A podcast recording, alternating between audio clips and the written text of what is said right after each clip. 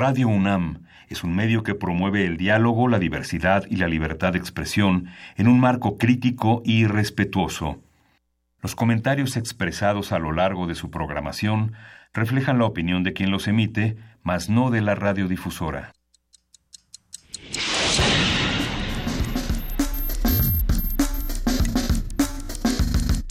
Primer movimiento. El mundo desde la universidad.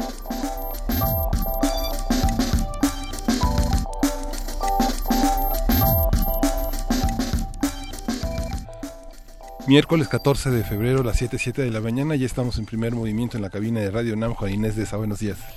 Buenos días, Miguel Ángel. Como se habrán enterado, a menos de que se hayan ido a dormir allá a las 7 y hayan despertado en este instante, en cuyo caso los envidiamos muchísimo, este, ya se habrán enterado que muere Stephen Hawking ayer, este hombre, este científico que no solo planteó otra forma de medir y de mirar el universo a través de de la teoría de la relatividad, de la física cuántica, sino que nos dio otra manera de vernos a, nosotros mismos.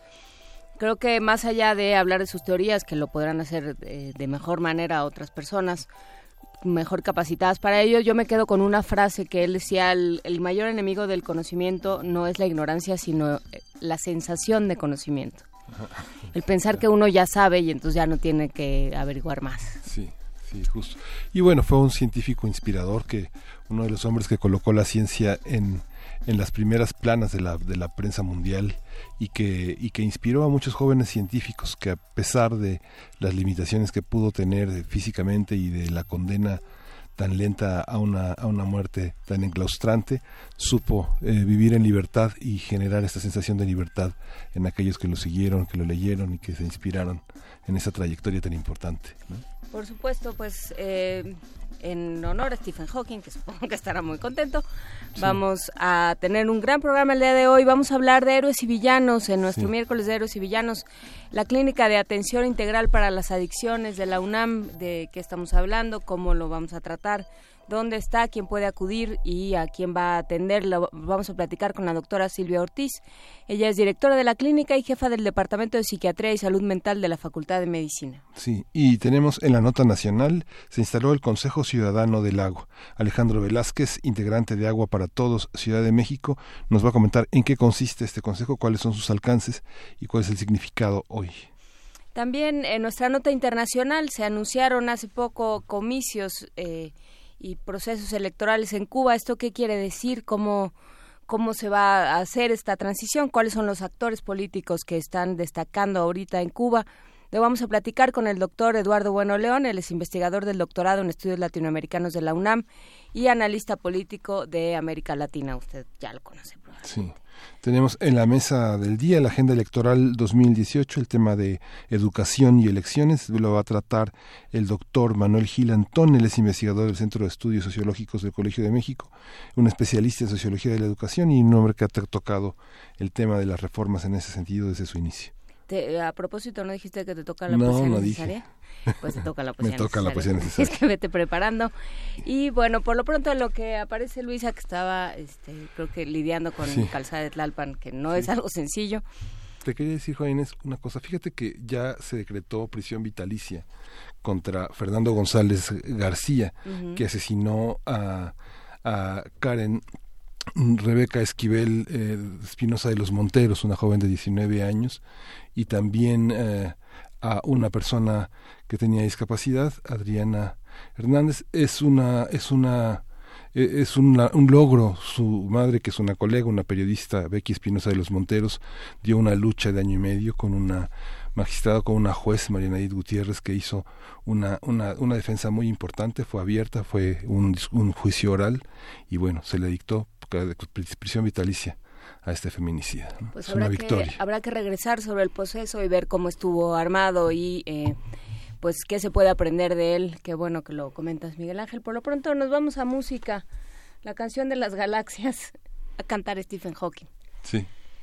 Whenever life gets you down, Mrs. Brown, and things seem hard or tough, and people are stupid, obnoxious or daft, and you feel that you've had quite enough.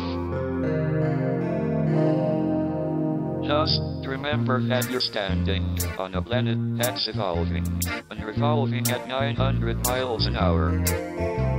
That's orbiting at 19 miles a second, so it's reckoned.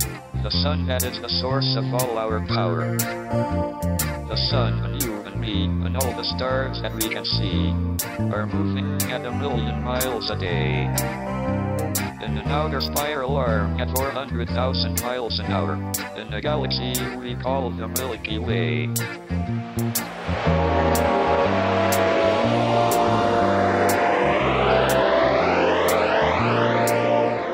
Our galaxy itself contains 500 billion stars. It's a hundred thousand light years side to side. It bulges in the middle, 6,000 light years thick, but out by us it's just a thousand light years wide. We're 30,000 light years from galactic central point. We go round every 200 million years. And our galaxy is only one of millions of billions in this amazing and expanding universe.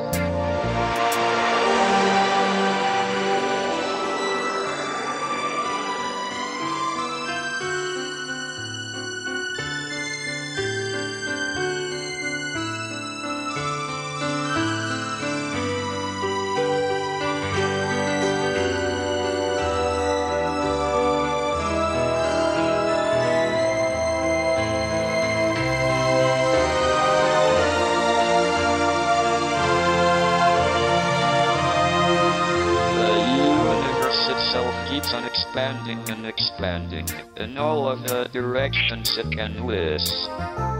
As fast as it can go, at the speed of light, you know. 12 million miles a minute, and that's the fastest speed there is. So remember when you're feeling very small and insecure, how amazingly unlikely is your birth.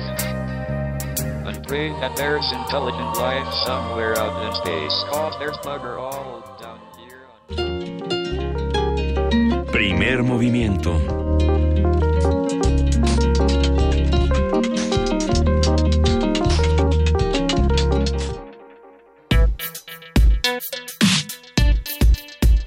Miércoles de Héroes y Villanos. A principios de marzo, especialistas de la UNAM presentaron la Clínica de Atención Integral para las Adicciones. En la primera etapa de este, de este espacio se atenderá únicamente a miembros de la comunidad universitaria de entre 12 y 30 años de edad. Uno de los retos que enfrenta la CLIA es mostrar que las adicciones son un problema de salud mental, ya que las personas no consultan a los especialistas para tratar trastornos mentales cuando de adicciones se trata. De acuerdo con Silvia Ortiz, jefa del Departamento de Psiquiatría y Salud Mental de la Facultad de Medicina, al cual pertenece esta clínica, en la sociedad mexicana existe un estigma para el hecho de buscar tratamiento contra las adicciones y la debida atención de un psiquiatra. Esta clínica va a funcionar con un modelo multidisciplinario, flexible e innovador de atención a las adicciones. La atención de los pacientes estará a cargo de equipos de trabajadores sociales, psiquiatras y psicólogos que los acompañarán a ellos y a sus familias durante el tratamiento. Vamos a platicar sobre las adicciones, la forma de tratarlas, las opciones que ofrece la UNAM con la doctora Silvia Ortiz. Ella, ya lo dijimos, es directora de esta clínica. Buenos días, Silvia Ortiz, gracias por estar con nosotros. ¿Qué tal? Buenos días, Juana Inés, Miguel Ángel. Es un placer estar con ustedes, ya que todas las mañanas escucho su programa, Ay. como el latido de la UNAM. Muchas gracias. Pues eh, cuéntenos. ¿Qué, ¿De qué se trata esta clínica y cuál es el enfoque que se tiene sobre las adicciones? Creo que esto de que en México no se, no se les entiende bien es un buen punto. Sí, eh, bueno, este, esta, esta clínica tiene como objetivo pues brindar atención específicamente a este tipo de problemas y que los jóvenes principalmente eh, de la comunidad universitaria, eh, como ya ustedes mencionaron, de estas edades abarcamos desde iniciación a la UNAM hasta el posgrado y entonces eh, pues eh, pensamos que esto podría dar la oportunidad de que ellos solicitaran atención o orientación si si están teniendo este tipo de problemas. O sea, no van generalmente por este tipo de problemas. Tenemos la experiencia en el programa de la clínica de salud mental del departamento que llegan por otros problemas como son los que se asocian a las adicciones, la depresión, la ansiedad y pues otras condiciones a veces bastante graves o agudas y eh, no refieren específicamente la condición del abuso o el uso de sustancias. Como ustedes eh, pueden imaginar, pues vamos a tratar a estos jóvenes en este nivel de consumo, porque quien tiene ya una dependencia, una adicción, pues uno de los eh, criterios es que pasa la mayor parte del tiempo buscando sustancias y dedicándose a utilizarlas. Sí, no va a la clínica. pues ya no va a la escuela, no va a la clínica, pues ya no está haciendo mucho de en su vida más que esto que pues se asemeja mucho a un trastorno obsesivo, ¿no? Y de hecho lo están estudiando en ese sentido, ¿no? los, rasgos adictivos tienen mucho de obsesividad. Pues sí. Y, es una y es un padecimiento, es un trastorno que está muy vinculado a, cuestiones, a actitudes, a conductas delictivas, como robar a los padres en el caso de los adolescentes, a los amigos. Eh, Ese es cuando llegan a un estado de gravedad. Eh, yo pienso que o pensamos en la clínica y pues con los jóvenes que van a atender eh, este tipo de, de, chicos que soliciten la, la, este, la atención, pensamos que eh, pues ellos no están en esa condición, ¿no? Habrá algunos que probablemente estén rondando, digamos, las aulas y esto, ¿por qué? Porque muchas veces eh, presentan también episodios psicóticos, ¿no? Y entonces, pues eso, ese fue su ambiente, el campus universitario, pero esto es un bajo porcentaje, ¿no? Este, los que vamos a, atender, pues son esos que están en las aulas y que están preocupados también, ¿eh? Porque no crean, los jóvenes están preocupados y pues se han hecho encuestas, sobre todo de consumo de alcohol y tabaco, y ellos eh, refieren que quieren más información y quieren servicios de atención. Entonces, están conscientes de que requieren ayuda o requieren atención, este, y por ello, pues también pensamos que si llegarían y pues tenemos una semana y vemos los números, eh, porque depende de eso que se agrande el número de especialistas que estén eh, eh abordando los problemas, pues ya van 12 que solicitan atención en una semana, entonces pues sí están acercándose, ¿por qué? Porque al hablarlo con esta, pues digamos, naturalidad en el sentido de que está un servicio para quienes tienen este problema, se les hace más fácil acudir, porque como ustedes bien lo dijeron, ellos ellos cargan con doble estigma, ¿no? Ir a un servicio psiquiátrico, porque pues esto es un problema de salud que eh, pues es del campo de la psiquiatría y además el estigma que se tiene en la sociedad del que use, usa o, consume sustancias.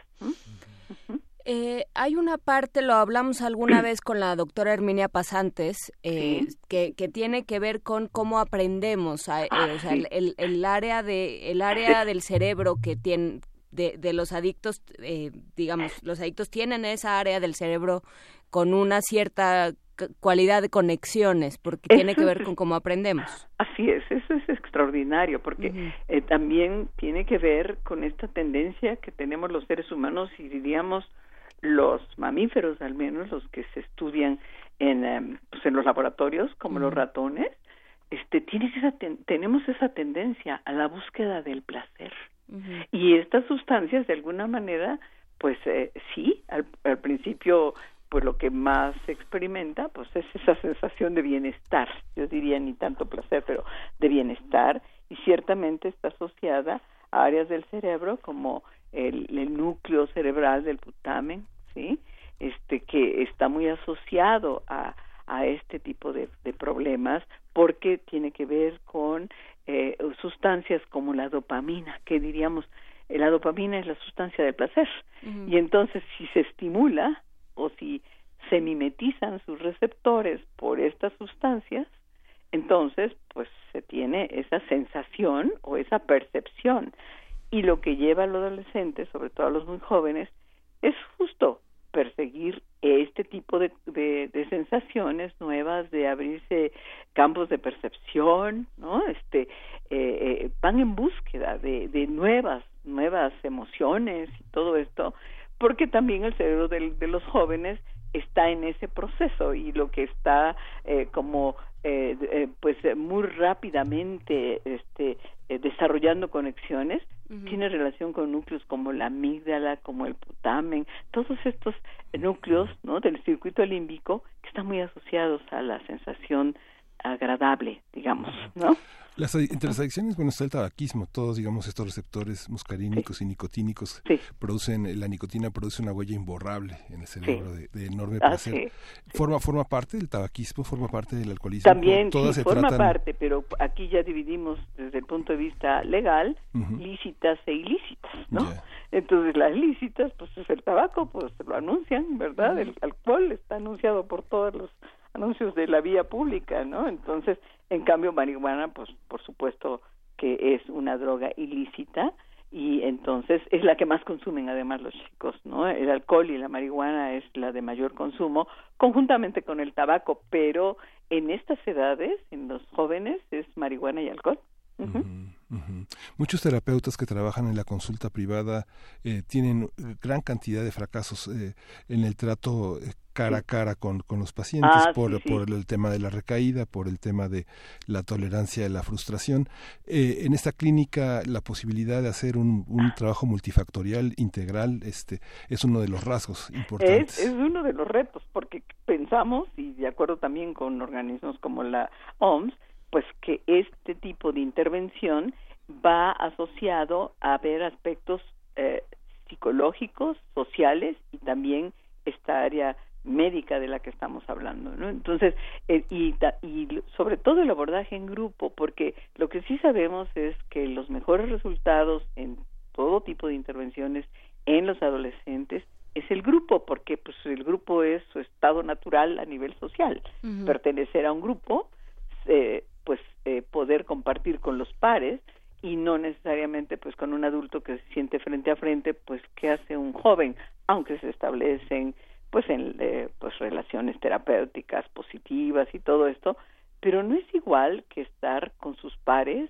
y compartir también pues no solamente el que usen o abusen, sino compartir experiencias de vida, porque esto está muy asociado también al contexto que tienen estos jóvenes, ¿no? Que la mayoría pues están lidiando con dificultades en todos niveles, tanto familiares como sociales, ¿no? Y con, muchas carencias en atención a sus necesidades, por ejemplo, como no tener espacios propios para desarrollar deporte con facilidad, ¿no? Este, eh, en el que puedan desplazarse a poca distancia de sus domicilios y hacer deporte, pues no lo pueden hacer. Ellos, pues tienen que hacer, este, largas, este, eh, pues digamos, eh, caminatas o, este, transportación muy larga para llegar a los lugares en donde se ofrecen estos servicios, como es la misma ciudad universitaria y que, como ustedes saben, pues ocupa, ocupan poco estos servicios, ¿no? Entonces, eh, eso es lo que también debemos tomar en cuenta, el contexto de, eh, eh, social de estas personas, de estos jóvenes, y también la etapa de vida que tienen, ¿no? Porque tienen demandas por todos lados, o sea, demandas del mundo adulto y sus propias demandas y demandas de su mundo, ahora sobre todo con las redes sociales, ¿no? Todos quieren tener likes y quien no tiene pues ya se siente como excluido, ¿no? Entonces, todos estos fenómenos que actualmente están enfrentando los jóvenes pues tienen una relación, no es que sean la causa. Es que esto es muy complejo, también ese es otro asunto, ¿no? A propósito de que pues sí, de cara a cara es mucho más difícil abordar pues esta complejidad que pertenece a esta etapa de la vida y en las condiciones que actualmente viven los adolescentes a que cuando ellos se encuentran en el grupo. Claro, hay eh, un par de preguntas en, Twitter, doctora Silvia Ortiz, que son un poco la misma pregunta, que es cómo convencer a alguien, alguien a lo mejor que sabe de su problema, cómo llevarlo a la clínica o cómo facilitarle el acceso. ¿Cómo se da este proceso? E, este proceso precisamente es el modelo que se está aplicando, que es, un modelo de autores como Prochaska y que habla de ciertos niveles para todas las actividades este, que, que requieren cambio, ¿eh? no solamente para las acciones, pues se está aplicando y es uno de los que se ha propuesto por parte del grupo de trabajo, este, porque precisamente uno de los eh, jóvenes psiquiatras, porque además pues, todos ellos son muy jóvenes y los y en algún momento los vieron son muy jóvenes, este, uno de los jóvenes psiquiatras tiene una alta especialidad en adicciones, o sea que hizo medicina, psiquiatría y después alta especialidad en adicciones y entonces nos dijo, bueno, este modelo puede adoptarse. ¿Por qué? Porque eso es precisamente lo que nos brinda la flexibilidad de la intervención. Hay, hay alguno, este modelo dice que eh, hay distintas etapas y estas etapas consisten en, la primera que dice que es la precontemplación, así dice el autor. ¿Qué quiere decir? Pues aquí todavía hay una negación, yo no tengo ese problema, este, no, yo no necesito ir a atención, ¿no? Y eh, entonces, ¿qué puede hacer, eh, qué pueden hacer o qué podemos hacer quienes estamos cerca de ellos? Es sí informarlos, sí acercarles información y bueno, pues pues siendo universitarios en algún momento sí logran ellos este pues tener eh, datos sobre lo que les vamos acercando que eso yo también recomendaría para muy temprana edad ¿eh? muchas veces también el estigma y el temor de que dar informaciones que lo van a hacer los niños digamos ya no los adolescentes no los niños y los adolescentes tienen que estar informados pero por supuesto guiados guiados por adultos entre ellos los padres, los profesores y en general la sociedad y también, bueno, nosotros los especialistas pues nos ocupamos de difundir esto, por ejemplo, es, eh, datos sobre eh, hábitos saludables, datos del cuidado de la salud y también datos que proporcionen eh, pues los riesgos en los cuales se van a enfrentar con los cuales se van a enfrentar si, usan sustancias, ¿no? Entonces, ¿cómo hacer? Yo creo que uno debe acercar información, debe acercar y decir, lee esto, ¿no? O oye, piensa en esto. No podemos llevarlos a, rastras, ¿verdad? Porque además, pues estamos hablando de personas que no tienen la dependencia. Los que tienen dependencia, pues no llevarlos a rastras, pero es responsabilidad de los que están cerca de decir, vamos a llevarlo entre todos, la familia sobre todo, los amigos, y lo vamos a llevar a un centro de rehabilitación, ¿no? Y entonces, bueno, pues ahí todavía en el centro de rehabilitación tienen otro obstáculo que dicen, sí, pero también tiene que él firmar y estar de acuerdo. Y ahí es donde viene el convencimiento de todos, del médico, de la familia, en fin. Y pues como buena respuesta, ¿eh? aún para estas personas dependientes. Pero nuestros jóvenes están en una etapa de precontemplación, sí, porque dicen, yo uso marihuana y eso es natural. Y como dice la doctora Silvia Cruz del Sinvestat, pues los hongos venenosos también son naturales. Entonces ellos también tienen que entender esta, esta, esta situación, pero a partir de información. Y yo creo que el convencimiento es no presionando, sino informando. Y por eso, pues todos ustedes también, los medios de, de, de pues, de comunicación, están constantemente hablando sobre esta problemática y los jóvenes lo oyen. Y bueno en algún momento pues hace clic como nosotros decimos en ellos es decir toma de conciencia y se acercan. Y que eso sería la otra etapa que sería ya la contemplación de ah sí tengo eh, esta situación ah, todavía no se convierte en un verdadero problema pero si lo dejo puede ocurrir pueden ocurrir muchas cosas no entonces pues son los que se van acercando. De hecho, algunos van a pedir información. ¿eh? De, estos 12, dos fueron a pedir información. O sea, no fueron a decir, a ver, yo vengo a que me ayuden, me den un tratamiento y quiero saber cómo le hacen y todo esto. No, ellos dijeron, nosotros queremos información. ¿Qué es lo que van a hacer y qué tipo de sustancias y todo esto? Y bueno, trabajo social, la trabajadora social psiquiátrica que lo recibe, pues les da esta información y dijeron, bueno, ya después vemos si volvemos. O sea, ellos tienen esa libertad, pero ya se acercaron, ellos ya están en la contemplación, ¿no? Y los más difíciles son los que están en esa negación todavía, pero pienso que es la misma vía la información. Doctora, hay muchas voces que contrastan muchas opiniones alrededor del uso de las drogas, tanto medicinal como lúdico, y no solamente dentro de nuestra universidad, quizá dentro de muchas otras universidades. ¿Qué pasa con estas otras voces que lo que dicen es, eh, pues que, que está justificado y hay una profunda defensa al uso lúdico de las drogas, no solamente de la marihuana, de muchas otras. Ah, de muchas otras, claro. Yo creo que esto es muy riesgoso, ¿no? Y además pues eh, tiene que discutirse en foros abiertos porque tiene que discutirse no solo por el área médica, sino por distintas áreas del conocimiento, las sociales, las legales, en fin. Y el doctor Graue precisamente dijo, eso se discutirá en foros, porque eh, hay muchos problemas alrededor de ello. Uno, el, el, que sí se acepte como el uso de sustancias de forma lúdica, pero si estamos hablando que esto tiene que ver con una base neurobiológica, ¿qué puede pasar si esto se abre? No sabemos quiénes pueden tener esa avidez, porque no todos tenemos, eh, digamos, esa, eh, esa forma de reaccionar ante las sustancias, ¿eh? también, pero no sabemos quiénes.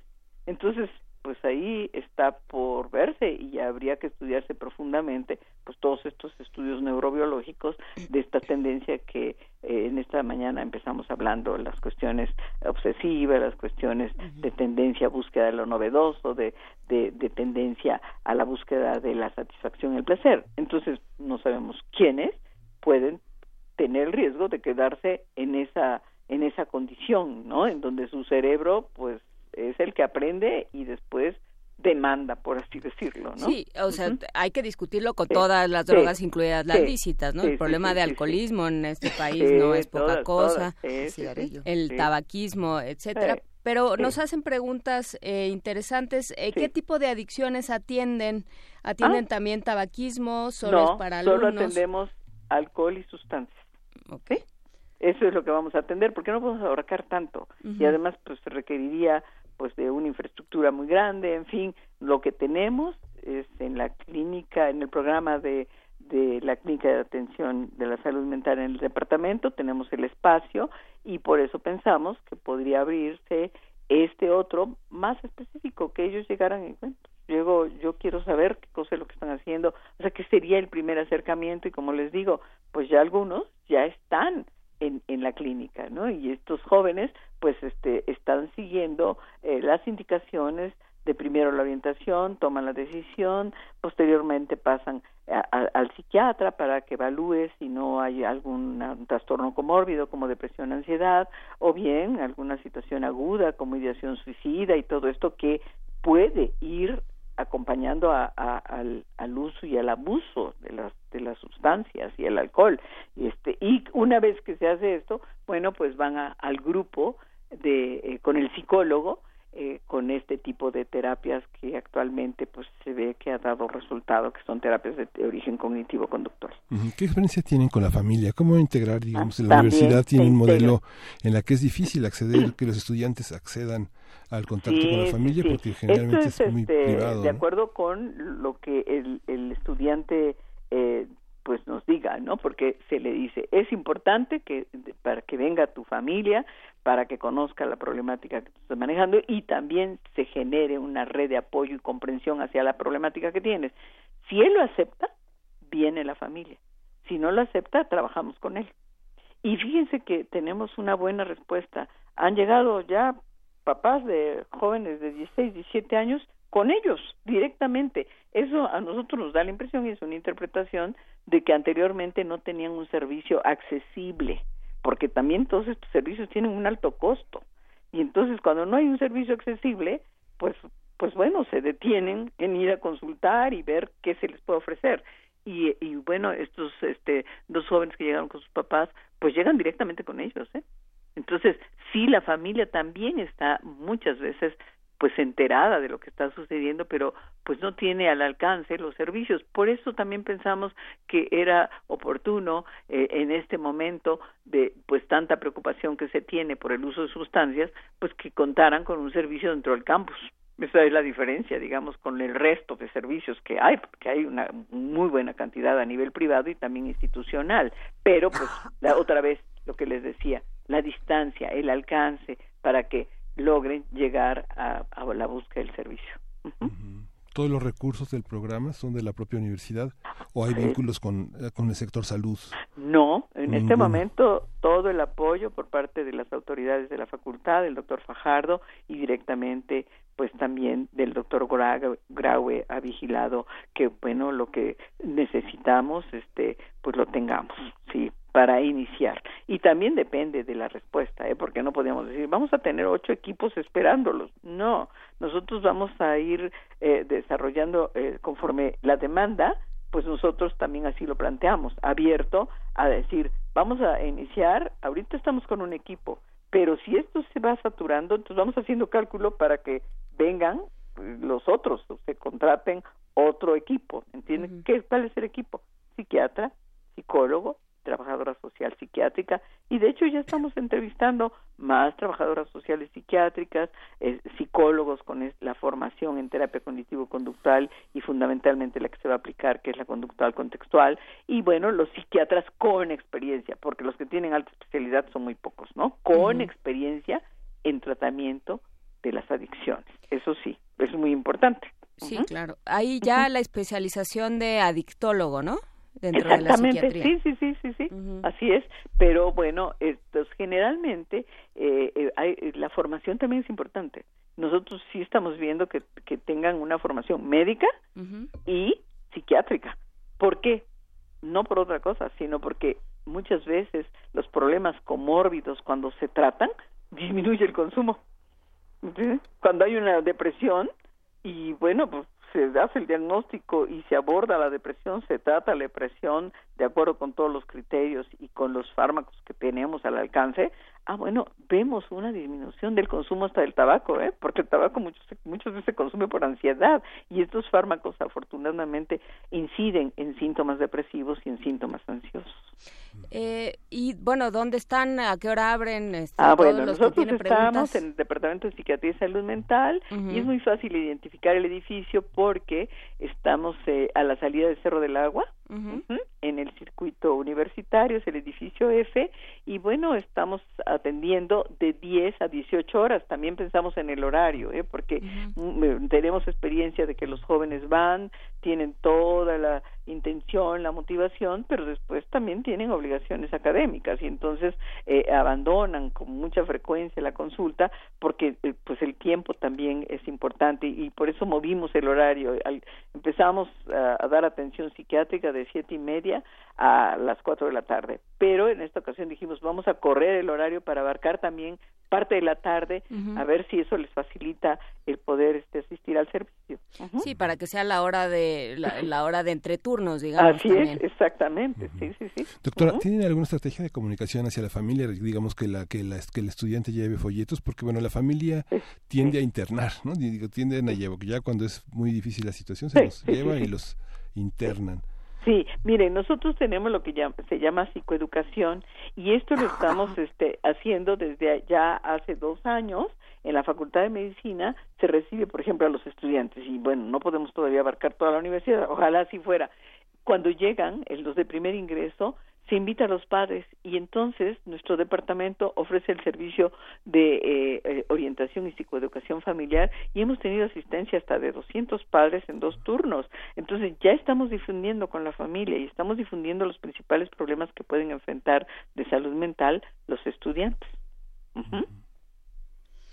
Eh, y bueno, pregunta Anguiano que si la gente del poli puede ir Ahorita eh, solo para comunidad ahorita universitaria. Solo comunidad universitaria, por esto que les digo, nosotros tenemos que medir la demanda y bueno, cubrir primero pues el campus universitario y ya posteriormente veríamos. Como ustedes saben, la Facultad de Medicina también cuenta con unidades mixtas que están abiertas a la población en general, ¿no? Como la Clínica del Sueño, ¿no? Y otras, las de Oncoderma y la, la Clínica del Viajero, que está abierta a la población. Entonces, e, eso también es pues como un proyecto, pero insisto, todo depende de la demanda y, la respuesta, ¿no? Porque pues para pues desarrollar estos programas, pues también tiene que tomarse en cuenta pues qué que, cómo responde la población ante los servicios que ofrecemos. Un problema también de adicciones es la ludopatía y la adicción a la tecnología, que es algo que ahora oh, es muy fuerte. ¿Eso, ¿Eso también se trata? No, no, lo estamos tratando. No. no. no, no, definitivamente. Eh, eh, pues ustedes ven, nuestro campo de acción este, es reducido. ¿Por qué? Porque es la primera vez que se empieza a trabajar eh, así con los con la comunidad universitaria de ofrecer específicamente este servicio para quien tiene pues o que considera tener un problema con el uso de sustancias y alcohol, ¿no? Sí. Pues muchísimas gracias, doctora Silvia Ortiz, directora de la clínica eh, de atención integral para las adicciones, que está ahí en, vuélvanos a decir, por favor. Sí, está en el circuito universitario, edificio F, a la salida del Cerro del Agua, también pues está después de veterinaria yendo hacia Cerro del Agua, ahí estamos y, y dice psiquiatría y salud mental, este el, el pues pues digamos el, el, anuncio de nuestro edificio no y este y tenemos ahorita una especie de manta pues para pues que sepan los estudiantes y pues vayan pasando la voz, ¿no? Que es muy importante. Creo que ha habido una difusión, se están haciendo unos videos para distribuirlos. En este momento también se está ofreciendo un curso eh, por parte de la OMS, la PAL, en nuestro departamento para eh, médicos pasantes, es decir, los de primer contacto, que puedan identificar eh, pues con bastante certidumbre los problemas y puedan también en un momento intervenir no en esa primera fase. Por supuesto que también pues se debe considerar la siguiente que es pues la necesidad de la intervención de un especialista. Pues muchísimas gracias, doctora Silvia Ortiz. Queda hecha la invitación y bueno, pues conforme se vaya se vayan desarrollando las labores de esta clínica, seguiremos platicando si nos lo Desde luego, claro que sí, me encantaría que, que pudieran hablar con los jóvenes que están atendiendo directamente los pacientes. Yo estoy pendiente de que este servicio pues siga adelante, ¿verdad? Ese es mi trabajo y pues tenemos reuniones periódicas, este ahorita estamos teniendo pues cada semana para ver cómo vamos y qué es lo que lo que continúa de manera organizada, protocolizada, sistematizada ¿no? Pero sobre todo la atención a los estudiantes. Esa es una gran preocupación porque si enfrentamos dificultades, como ustedes saben, en la atención especializada en psiquiatría. A veces, pues sí, muchas uh, situaciones de quejas, de eh, pues llegaron y la recepcionista no los atendió como debe y esto y lo otro. Entonces uno tiene que estar pendiente. Ese es mi trabajo y coordinar los trabajos de planes, programas y todo esto, pero me interesa mucho. La vocación de nosotros es dar un servicio, servicio médico, y me interesa mucho que sean bien atendidos los estudiantes, lo cual a veces resulta bastante difícil porque no depende de una persona, sino de todo un grupo, ¿verdad? Entonces, eso es lo que también estoy viendo y creo que los jóvenes que están atendiendo también podrían decirles cosas este, de su propia experiencia. Pues lo, lo platicaremos más adelante. Muchísimas gracias, doctora. no, yo les agradezco mucho porque verdaderamente su programa tiene una gran difusión y es pues muy puma, ¿verdad? Muchas gracias, doctora. Un abrazo. Hasta luego, un abrazo. Adiós. Vamos a escuchar de Javier Craje décimas con aguarrás. Ándale. Fresco soy cual agua fresca, claro soy cual agua clara. Y a veces soy turbio cual agua turbia, y a veces soy nada, cual agua cero. Y otras veces soy ras, como el agua ras.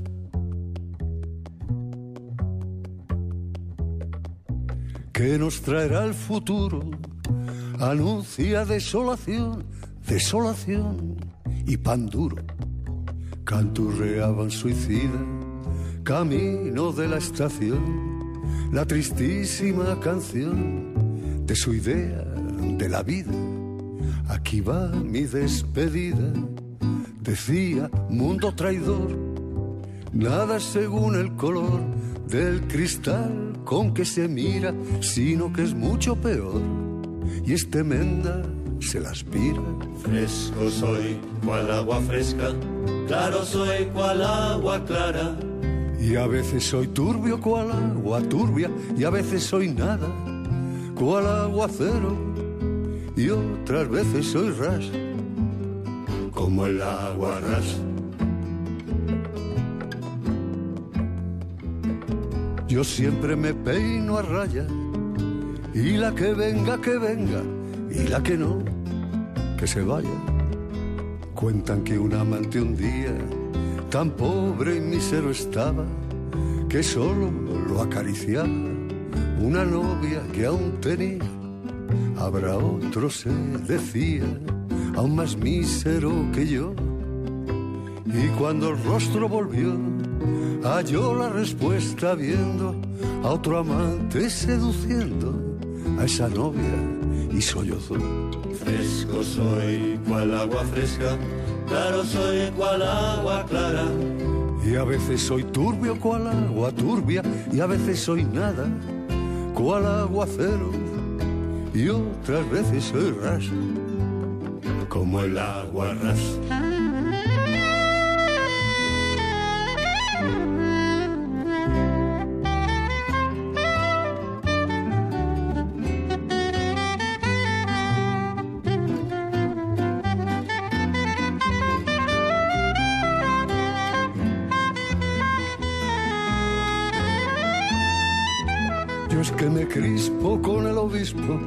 Ese de Roma, por quien se toma con un tizón en la boca, ardiente voy por la vida, tirando cuando me toca en el juego de la oca y al final de la partida.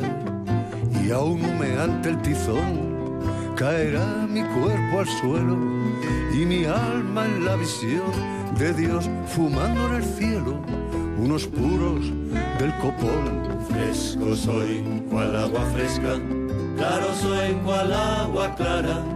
Y a veces soy turbio cual agua turbia y a veces soy nada cual agua cero. Y otras veces soy ras como el agua ras. Primer movimiento.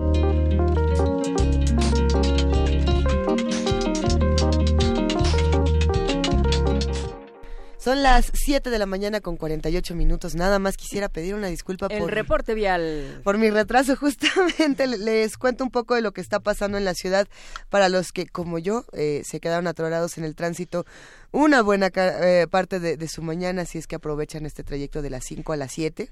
Muchas personas salen a las 5 de la mañana y muchas de ellas chocaron el día de hoy en Calzada de Tlalpan, casi a la altura de Calzada del Hueso, si no me equivoco.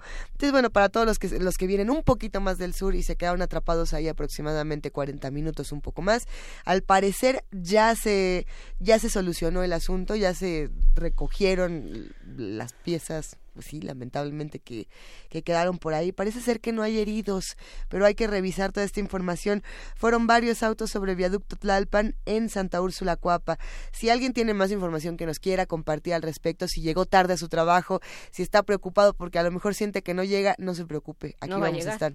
Nosotros aquí vamos a estar. Pues sí va a llegar avise nomás que la costa es espeluznante. Si usted está esperando a alguien que viene en esa ruta, pues espérelo, ponga el radio y relájese. Sí, oh, tratemos de ser tolerantes cuando, cuando ocurren estas cosas en nuestra ciudad. Decías, Miguel Ángel, que más fuera del aire, que cada vez hay más choques y más incendios, curiosamente, en estas últimas semanas. Sí, hubo muchos incendios en la Náhuac, en la, en la Roma. Eh, justamente. Iniciamos esta semana, si no me equivoco, con un incendio. Fue esta semana o la semana pasada, con un incendio en la colonia Doctores. en, en, el centro. Fue la pasada. La pasada. Bueno, pues es que ya las semanas se van tan rápido que parece que no terminan jamás. Pero escríbanos, estamos en arroba primer movimiento, en diagonal primer movimiento UNAM y en el teléfono 55 36 43 39. Buena esta conversación de las adicciones con la doctora, con la doctora Silvia Ortiz. Eh, hay muchas opiniones en la universidad. A mí eso me llama mucho la atención. Habrá los que digan, esto que ustedes consideran que es una adicción no es, esto otro sí. No, lo sé. Interesantísimo. hay una, hay que dar una discusión y que tiene que ser una discusión que vaya más allá de la criminalización. Esto que hemos hablado con Ricardo Pérez Monfort, con diferentes especialistas, diferentes personas que han hablado de cómo es un problema de salud pública eh, el asunto de las adicciones. Sí, no sabes qué le puede pasar a una persona con una sustancia, por supuesto que no, pero lo mismo sucede con el alcohol y sí tenemos eh, cifras de alcoholismo muy preocupantes entre distintas poblaciones, es un problema por desgracia muy transversal y que, toca a muchas poblaciones de muchos orígenes.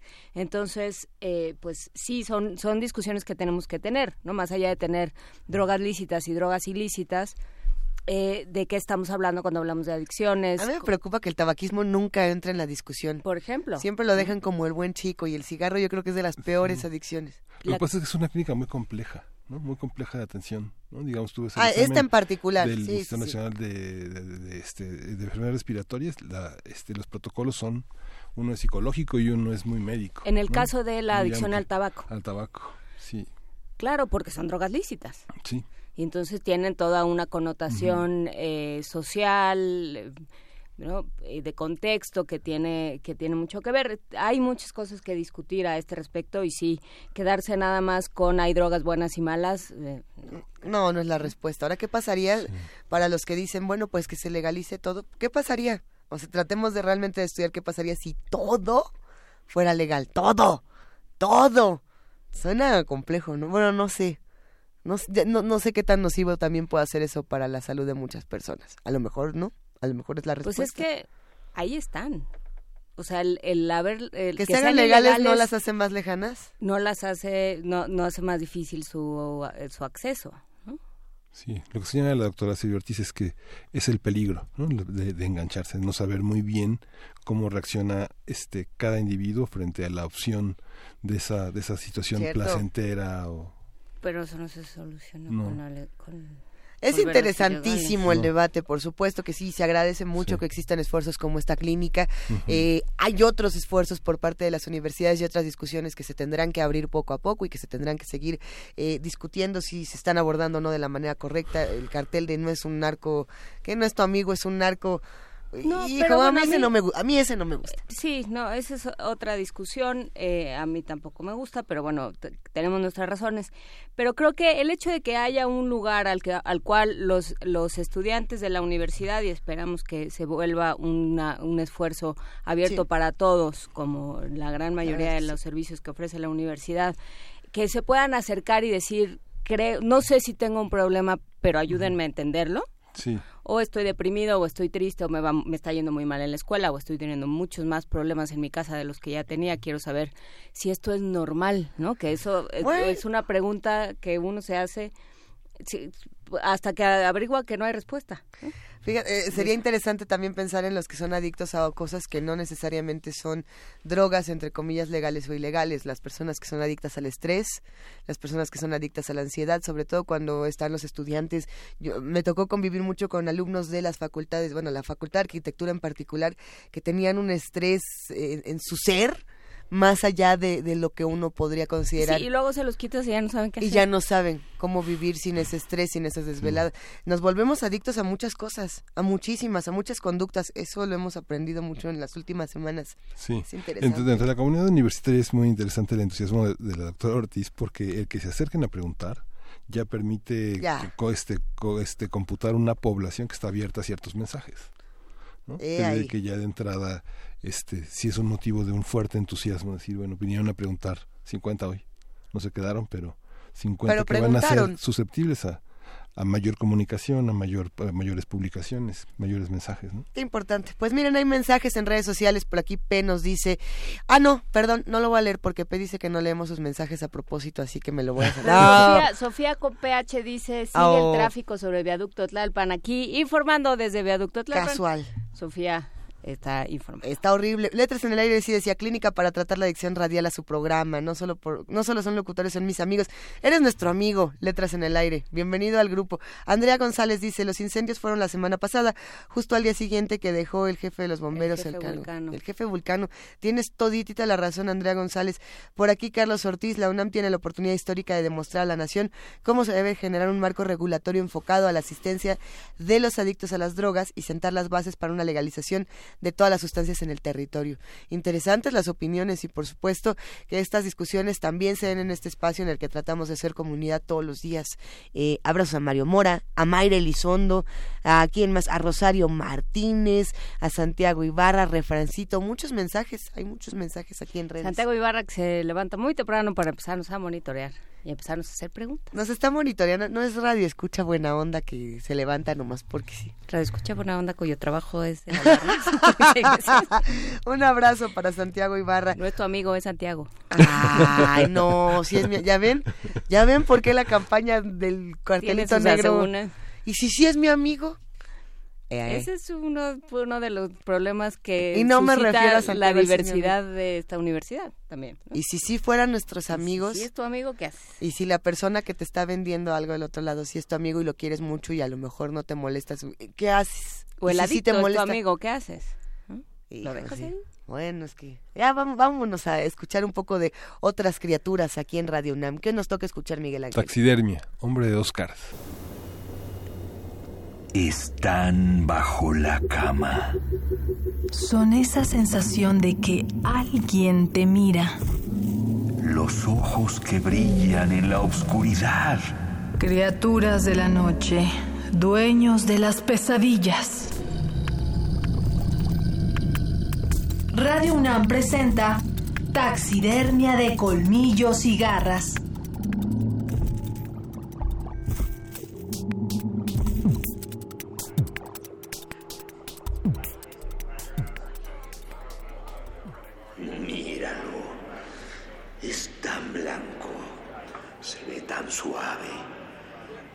Apretarlo con ese collarcito de plata que trae hoy.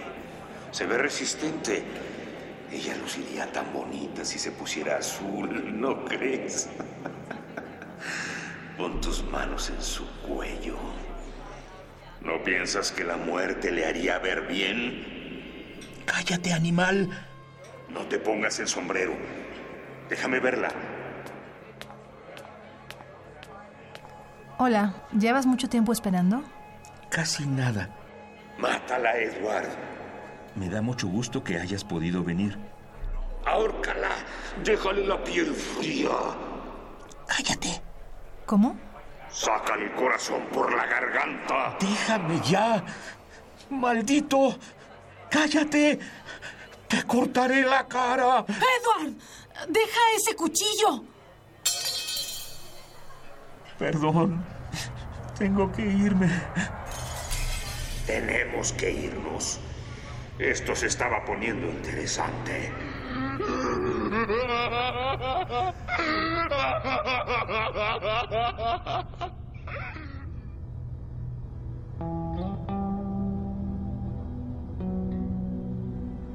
Curiosidades y anomalías de la medicina presenta Edward Mordrake hombre alto y guapo, heredero de una de las familias aristocráticas más famosas de Inglaterra.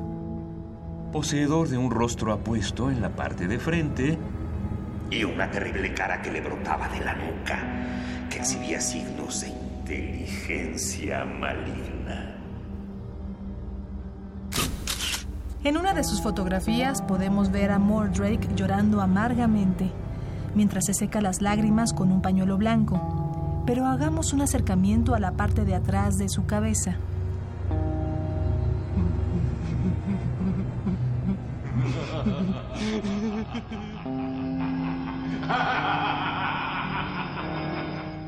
Su segunda cara se ríe de la desgracia de Edward. Estalla en una carcajada y muestra los dientes burlonamente.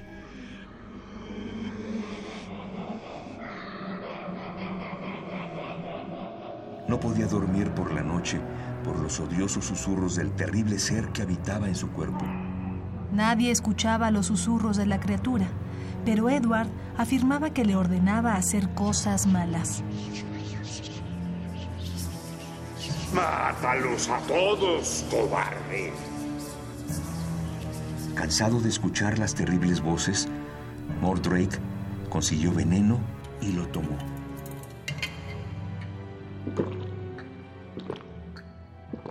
Dejó una carta en la que pedía que la cara demoníaca fuera destruida antes de ser enterrado. Sin embargo, su petición no se cumplió y la maligna voz lo siguió hasta la tumba.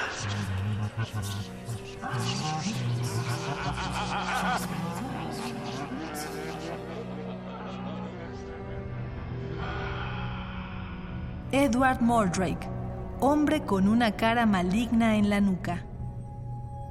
Guión, Damaris Vera. Grabación, Raúl García. Ambientación sonora, Fernando Pérez. Voces, Juan Stack y María Sandoval.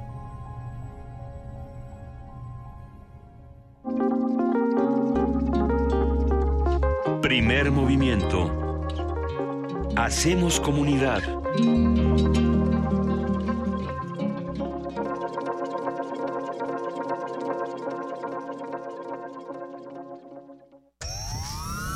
Allá afuera pasan cosas que sentimos fuera de nuestras manos. ¿De qué tenemos que pedir perdón? ¿De no morirnos de hambre?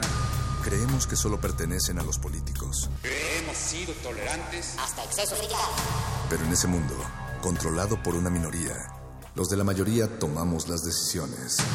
Esto es un fanzine sobre la agenda pública y tus derechos en ella, a ritmo de cumbia y salvaje pop y pop. El modernísimo. Todo es política. Miércoles, 21 horas. Por el 96.1 de FM, Radio UNAM. Entonces, ¿qué? ¿Te vas a seguir haciendo? ¿Vas a seguir permitiendo que todos estos políticos mediocres y corruptos... Sí, eso. Sigan haciendo lo que se les da la gana con nuestras vidas. ¿Te vas a quedar cómodo en tu casa ese domingo tan importante? Mientras estos tipejos siguen violando una y otra vez tus derechos. De una vez te digo. Que yo no. Pásate a la izquierda. Todo México se está pasando a la izquierda. El PT te acompaña. El PT te empodera. El PT está de tu lado. México se define entre ir hacia atrás o ir hacia adelante. Entre movernos por el enojo que destruye o ser motivados por la experiencia que construye. Ir hacia atrás es cancelar la educación de calidad. Ir hacia adelante es hacer del conocimiento nuestra fuerza. Ir hacia atrás es perdonar a los criminales. Ir hacia adelante es aplicar la ley a los delincuentes. Ser potencia es más que un deseo. Es trabajar para que cada familia cumpla sus sueños. El camino es hacia adelante. Lo mejor está por venir. PRI. Si no hay división entre mente y cuerpo, ¿cómo abordar las dificultades que trae consigo un accidente? Sutura. Una obra de Verónica González, interpretada por el Ballet Ensamble de México. Asista a esta catarsis coreográfica todos los martes de marzo a las 8 de la noche en la sala Julián Carrillo. Adolfo Prieto 133, Colonia del Valle. Entrada libre. Danza recomendada para adultos y adolescentes. Radio UNAM. Experiencia sonora.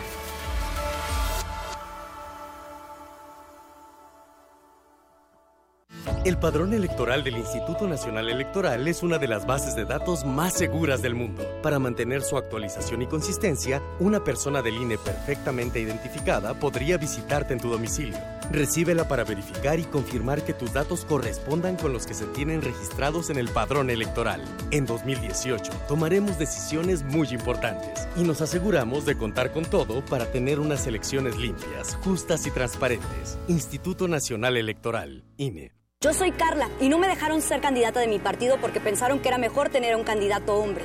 Soy Jimena, fui candidata a alcaldesa y no estoy conforme con el resultado de la elección. Yo soy Alfonso, presenté mi proyecto para la consulta de presupuesto participativo. Creo que cumplió con los requisitos y no fue considerado. En todos estos casos, el Tribunal Electoral de la Ciudad de México analiza, indica quién tiene la razón y protege sus derechos. Tribunal Electoral de la Ciudad de México. De principio a fin, justicia en tu elección. Demostrar que existe disciplina, orden y disposición para la lucha. A 50 años del movimiento estudiantil de 1968. Radio UNAM ha abierto para usted un buzón de voz en el cual queremos oírlo. ¿Vivió usted esos tiempos? ¿Tiene una historia que compartir? ¿Sabe algo que merezca ser difundido? Marque al 56 23 32 81 y déjenos su testimonio. M68. Voces contra el olvido. Todos tenemos algo que contar. Radio UNAM. Experiencia sonora.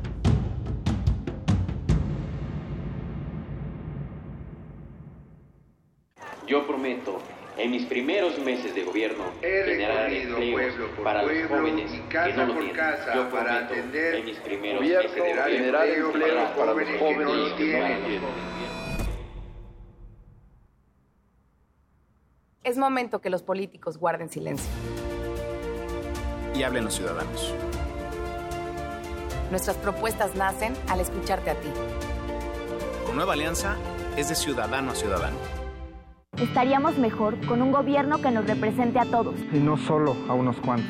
Estaríamos mejor si cumplieran algo de lo que prometen. Estaríamos mejor si nos dieran confianza. En lugar de darnos vergüenza. Estaríamos mejor si los políticos tuvieran hambre de hacer. En lugar de tener hambre de poder. Estaríamos mejor si hicieran algo bueno con nuestro dinero. En lugar de usarlo para la guerra sucia. Estaríamos mejor juntos. Juntos, con ya sabes quién. Ponte del lado correcto de la historia. Partido Encuentro Social.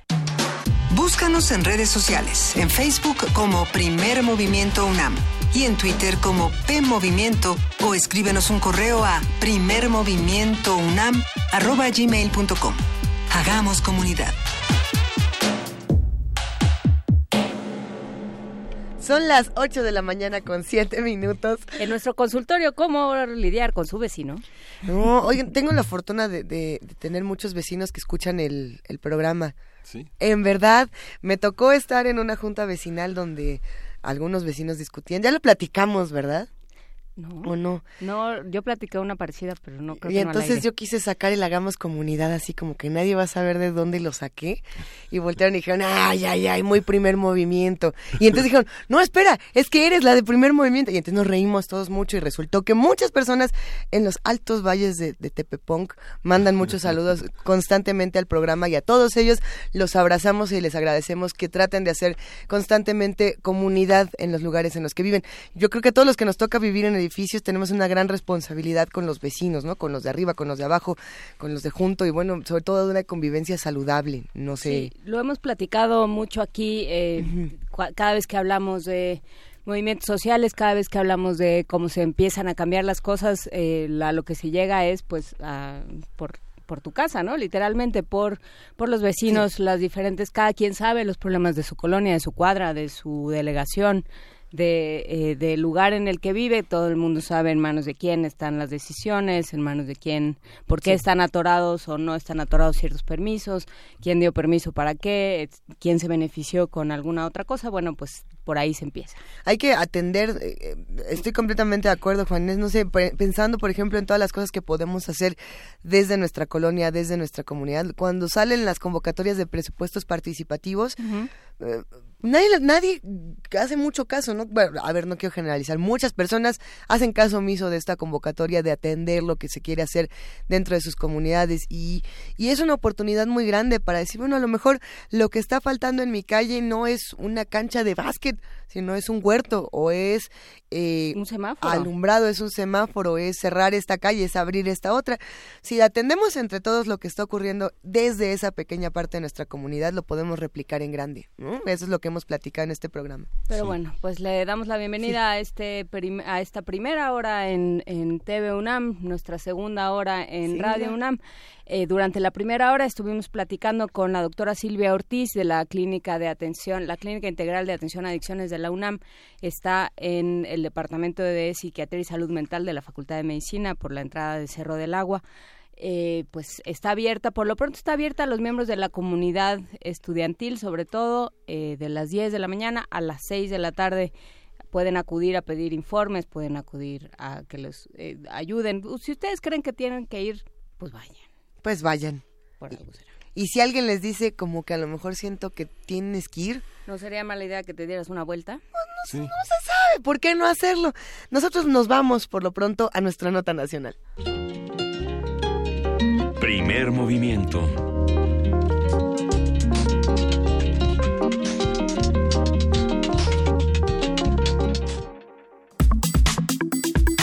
Nota nacional. Investigadores, pueblos, comunidades y ciudadanos de la Ciudad de México se han unido para formar la Contraloría Ciudadana Autónoma del Agua, una instancia prevista por la iniciativa ciudadana de la Ley General de Aguas y que se reconoce en la Constitución de la Ciudad de México. Esta nueva figura se creó para luchar por el acceso equitativo y sustentable al agua, así como para garantizar que en su distribución no haya intereses particulares que afecten el servicio, porque eso nunca pasa, ¿verdad? Bueno, vamos a ver. La Contraloría estará integrada por comités locales y un consejo asesor, los cuales se instalarán mañana jueves 15 de marzo. Y bueno, hay que, hay que seguir discutiendo. Entre estos entes habrá una coordinación para documentar la crisis en la administración del agua, además de proponer soluciones y vigilar el actuar de los servidores públicos. A partir de la instauración de este Consejo vamos a hablar sobre su utilidad, su fundamento constitucional, sus ocupaciones en lo tocante al suministro y comercialización del agua en la Ciudad de México y para ello está Alejandro Velázquez, que es integrante de Agua para Todos de la Ciudad de México. Alejandro, buenos días. Parece ser que Alejandro no está en la línea. A ver, Alejandro, ¿nos escuchas? No, mira, a ver, a ver. Alejandro, Alejandro Velázquez, integrante de Agua para Todos, Ciudad de México, ¿estás ahí? Parece ser que no, es que sí, efectivamente estamos teniendo un problema con la comunicación.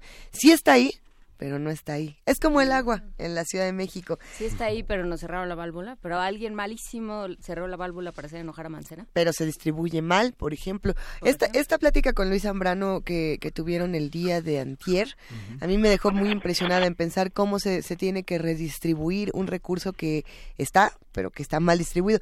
Buenos días, Alejandro, ¿cómo estás? Hola, ¿qué tal? Buenos días. Gracias por tomarnos la llamada. Eh, cuéntanos, ¿qué es este consejo para, para el agua para todo Ciudad de México? Sí, pues mira, se trata de una instancia conjunta entre ciudadanía y instituciones universitarias y academia que va a tener por objetivo pues la protección del derecho humano al agua en la ciudad en distintas eh, vertientes, tanto en su gestión sustentable, en la democratización, transparencia, acceso a la información, protección de derechos de pueblos. Eh, se trata de una instancia que va a tener como base fundamental a la sociedad, a grupos promotores en comités locales por colonias, pueblos y barrios, que van a contar con la asesoría de todo este grupo de especialistas que están pues dispuestos a transformar la situación del agua que, que de esta crisis hídrica en la que estamos actualmente. Eh, Alejandro Velázquez, podríamos hablar un poco más de esta crisis hídrica, como la llamas. Eh, ¿De dónde viene la idea de, eh, de formar un consejo que, que, se, que se ocupe en, el, del acceso equitativo y sustentable al agua? Pues mira, hay varias razones. en, en, la Ciudad de México hay un acceso pues, discriminatorio. ha sido pues, acreditado y comprobado que en las zonas con menor recursos económicos son las zonas en las cuales existe eh, servicio de agua potable por tandeo, es decir, que reciben agua algunos días a la semana, algunas horas. Eh, existen también problemas con el desarrollo urbano, como todos saben, eh, pues en toda la ciudad hay conflictos debido a nuevos desarrollos inmobiliarios, plazas comerciales, grandes complejos inmobiliarios y pues muchas veces los permisos o las autorizaciones o dictámenes que se otorgan para estos nuevos desarrollos se realizan en total opacidad, sin la participación de la ciudadanía y sin fijarse en la disponibilidad de agua real que existe en la zona. Entonces, pues en las últimas semanas hemos visto cómo la gente ha salido a bloquear calles porque no tiene agua, ha salido a pedir información, ha salido a manifestarse el sistema de aguas de la Ciudad de México. Tenemos muchos problemas por eh, esta cuestión pues, de escasez de agua en, en toda la ciudad y esto surge como una respuesta desde la ciudadanía para eh, hacer frente a todos los problemas en los cuales eh, estamos. También está el tema de los hundimientos, por ejemplo. Estamos sacando demasiada agua de, de, de, los pozos de nuestra ciudad y eso es produciendo que y se viene el sismo que una de las causas por las cuales hubo mayores afectaciones en la zona de Xochimilco, Tláhuac, pues se, se debió fue debido a la sobreextracción de agua que ha habido en, en las últimas décadas en toda la ciudad. Entonces, esta es una respuesta, pero desde la ciudadanía. El, sistema de aguas de la Ciudad de México, la Jefatura de Gobierno, nunca ha promovido esta participación ciudadana en temas de agua. Hay mucha opacidad, está muy centralizado el, el funcionamiento eh, gubernamental, el funcionamiento de los servicios de agua potable, y pues nosotros queremos, como nosotros decimos, queremos tomar el agua en nuestras manos. Formular una, una ley general de aguas es uno de los desafíos de la próxima administración, pero ¿en qué consiste? Ya, ya, ya hay una iniciativa 2018-2024, pero ¿cómo, cómo, la, ¿cómo la enfrentará esta, este Consejo Ciudadano? Pues mira, una de las funciones de este Consejo Ciudadano, esta Contraloría Ciudadana, será eh, elaborar una iniciativa ciudadana de ley de aguas para la Ciudad de México tenemos una experiencia desde la Coordinadora Nacional Agua para Todos, desde el 2012, en formular una iniciativa de ley general de aguas. Ya tenemos pues todo el articulado, toda una propuesta que es muy eh, respetuosa de los derechos de pueblos indígenas, muy respetuosa de la gestión de cuencas, de, de la sustentabilidad y con esa experiencia ahora queremos retomarla para la Ciudad de México y proponer una ley que pues eh, pues tome en cuenta todos los elementos que están contenidos en tratados internacionales, en la observación número 15 eh, de, de, la ONU, en el artículo cuarto constitucional, es decir, tenemos toda una serie de elementos, los especialistas y sobre todo lo más importante, la participación de la ciudadanía, que nos va a permitir revertir eh, a través de la ley y a través de, la, de la, organización el, el estado actual de esta crisis del agua. ¿Cómo, ¿Cómo, nos va en la Ciudad de México con este tipo de leyes? Lo pregunto porque tenemos leyes en teoría, Alejandro, muy bonitas, pero que en la práctica lamentablemente no tienen apoyo de otras leyes que, que, que las acompañan y por tanto no funcionan. ¿Qué es lo que pasa con esto? Pues mira, eh, en general la administración pública uh -huh. es, es, es, muy jerárquica, es muy vertical eh, no permite que la gente eh, tome parte de los asuntos eh, públicos. Por ejemplo, en la ciudad pues tenemos la ley de participación ciudadana que pues tiene muchos elementos que pueden ser eh, rescatables, pero en los hechos la burocracia, el funcionamiento interno, en los grupos partidistas, los grupos de, de intereses, de poder, pues ellos están como anclados en, en mantener ciertos eh, privilegios. Por eso aquí para nosotros es muy importante no solamente eh, generar una iniciativa de ley, no se trata de generar una serie de artículos que no se cumplan, sino vamos a generar también toda esa capacidad ciudadana, toda esa organización ciudadana que permitan presionar para el efectivo cumplimiento de las leyes. Entonces vamos en esas dos vías, generar una, una propuesta eh, eh, sólida, eh, viable, pero también generar todas las capacidades de la participación ciudadana es este señalamiento que se han hecho sobre los dos grupos, las dos, los dos proyectos que consideran la, este, esta aprobación de la ley. ¿En qué, ¿En qué consisten estas dos visiones? ¿Por qué, ¿Por qué se habla de dos visiones? Eh, hay una que pareciera que encabeza el gobierno federal. ¿En qué consiste? ¿Por qué están en contra de, esa, de, esa, de ese proyecto? Sí, mira, desde el gobierno federal, incluso también en la ley de sustentabilidad hídrica que que fue aprobada por la Asamblea Legislativa aquí en la Ciudad de México.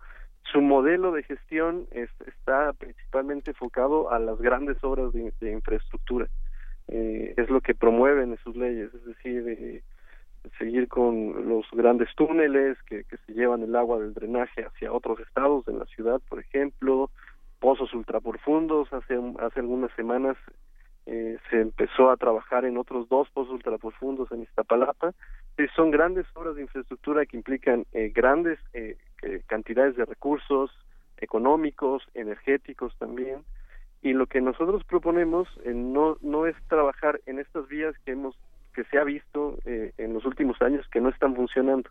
Lo que nosotros proponemos es una gestión sustentable de la cuenca, que se recicle el agua que está aquí en la misma ciudad, que se favorezca el uso de captación de agua de lluvia y sobre todo, como lo hemos mencionado, que se favorezca la participación en los temas del agua. Hasta el, hasta el día de hoy, cualquier decisión en temas del agua, si se va a hacer una obra pública, una obra de infraestructura, no toma en cuenta la opinión de la ciudadanía. Se hacen los procesos de licitación, se le dan algunas empresas privadas, pero nunca nosotros estamos enterados ni se transparentan los contratos, proyectos, presupuestos. A ver, si se le diera la, la opinión a la, a la, ciudadanía, Alejandro, estoy casi segura de que no hay una sola persona, por lo menos eh, en, en, la parte central de nuestra ciudad, que pudiera decir eh, que tiene agua. Es, es era algo que nos comentaban en redes sociales.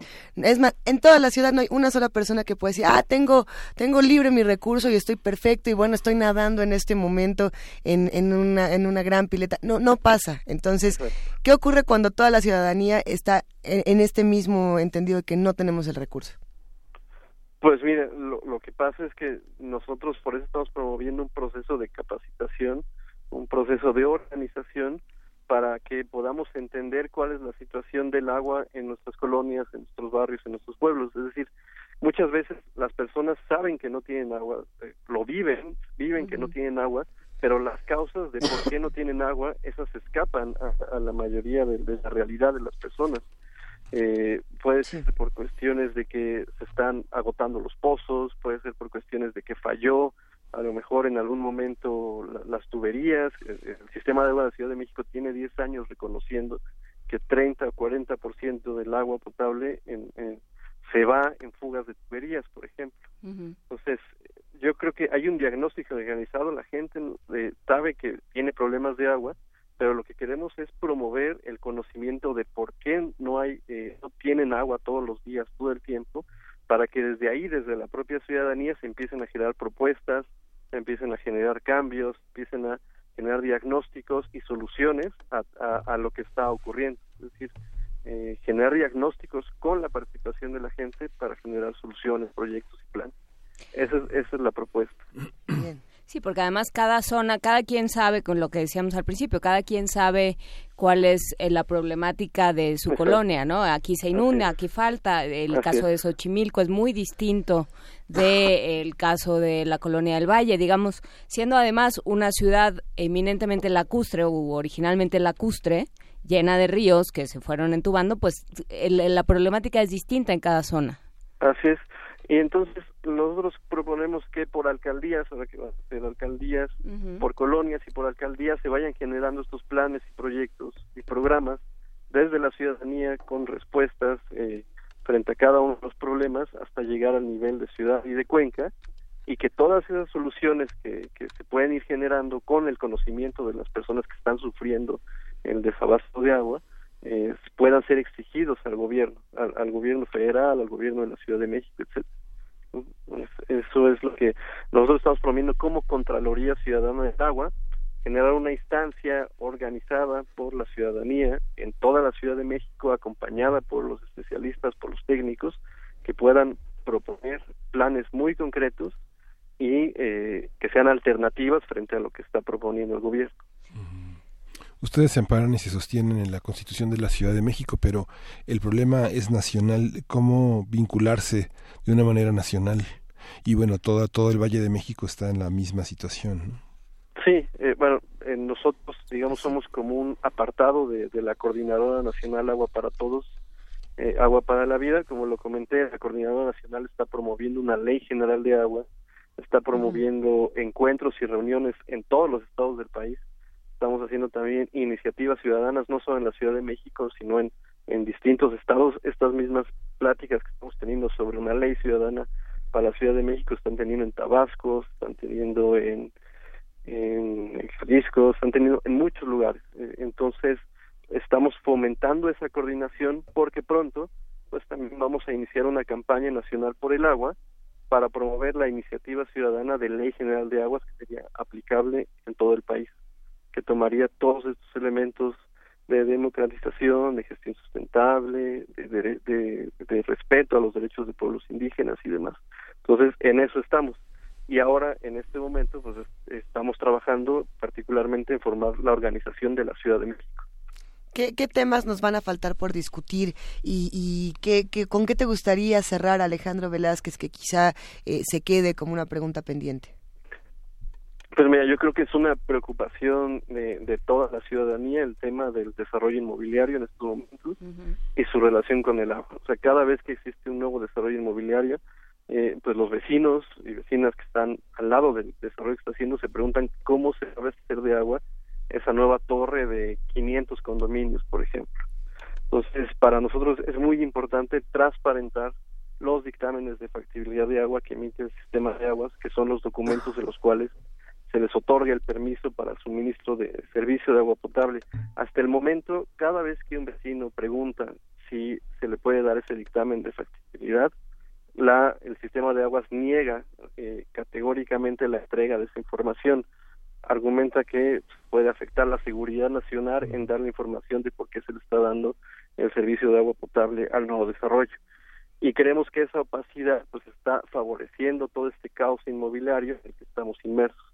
Entonces, eh, para nosotros es muy importante poner este, este, ese tema también sobre la mesa, el tema de la relación entre el agua y el desarrollo urbano, el agua y el desarrollo inmobiliario, a fin de que le podamos exigir al sistema de aguas de la Ciudad de México que transparente sus dictámenes y podamos saber, ciencia cierta, si existe disponibilidad de agua suficiente para seguir otorgando eh, permisos para construir torres, edificios de cientos de departamentos. Pues bueno, vamos a llegar hasta aquí en esta conversación. Importantes reflexiones y hay que darle seguimiento a Alejandro Velázquez, integrante de Agua para todo Ciudad de México. Te mandamos un gran abrazo. Muchísimas gracias. Gracias a ustedes y a todo el auditorio por escuchar. Nos gustaría conocer también la opinión de los que nos escuchan, de los que nos observan a través de radio y de TV UNAM. Les recordamos que estamos en arroba P Movimiento, en diagonal Primer Movimiento UNAM y en el teléfono 55 36 43 39. ¿Qué podemos proponer? ¿Qué soluciones podemos proponer Pues para el la tema que del agua? propone Abraham Alonso en Twitter es ir a trabajar sin bañarse. Ir a trabajar sin bañarse. Eso dice, ayer me fui de concierto y hoy al trabajo sin bañarme. ¿Qué tal de Pitch Mode, que seguro se fue para allá? Try walking in my shoes sin bañarse. Vámonos No. a un poco de música, Sí, Miguel vamos a Ángel. ir de Liquid Patito de Hule para la Mi tina. patito de hule. Le gusta, Juan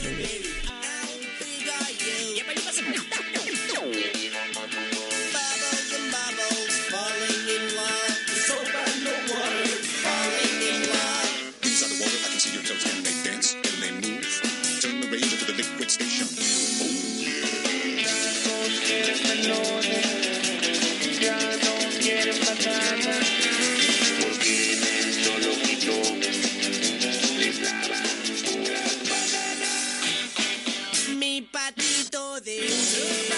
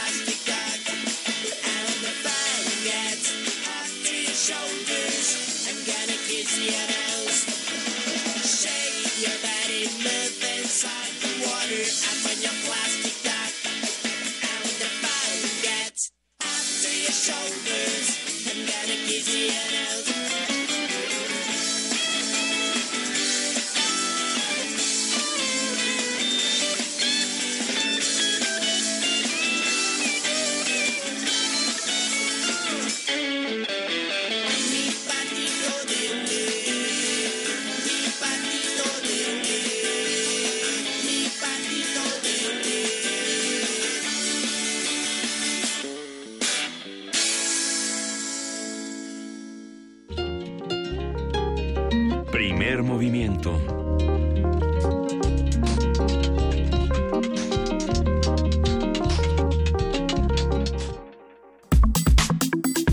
Nota Internacional. El próximo 19 de abril, el presidente de Cuba, Raúl Castro, dejará el cargo que ha tenido desde hace 12 años. La sucesión presidencial había sido prevista cuando Castro afirmó que dejaría el poder este año. El mandatario propuso que a los mayores de 70 años se les impida acceder a cargos oficiales. Vamos a ver. El pasado domingo se llevaron a cabo elecciones generales en las que se convocó a 8 millones de cubanos para ratificar a 605 diputados a la Asamblea Nacional que habían sido preseleccionados a nivel municipal. Esta lista fue aprobada por la Comisión Nacional de Candidaturas. Y frente al anuncio de próximos comicios en Cuba, hablaremos sobre las reacciones, las implicaciones del anuncio, los actores que aparecen y los procesos que se tienen que poner en marcha. Para ello se encuentra en la línea Eduardo Bueno León, investigador del doctorado en estudios latinoamericanos de la UNAM y analista político de América Latina. Eduardo, como siempre nos da gusto escucharte. Buenos días.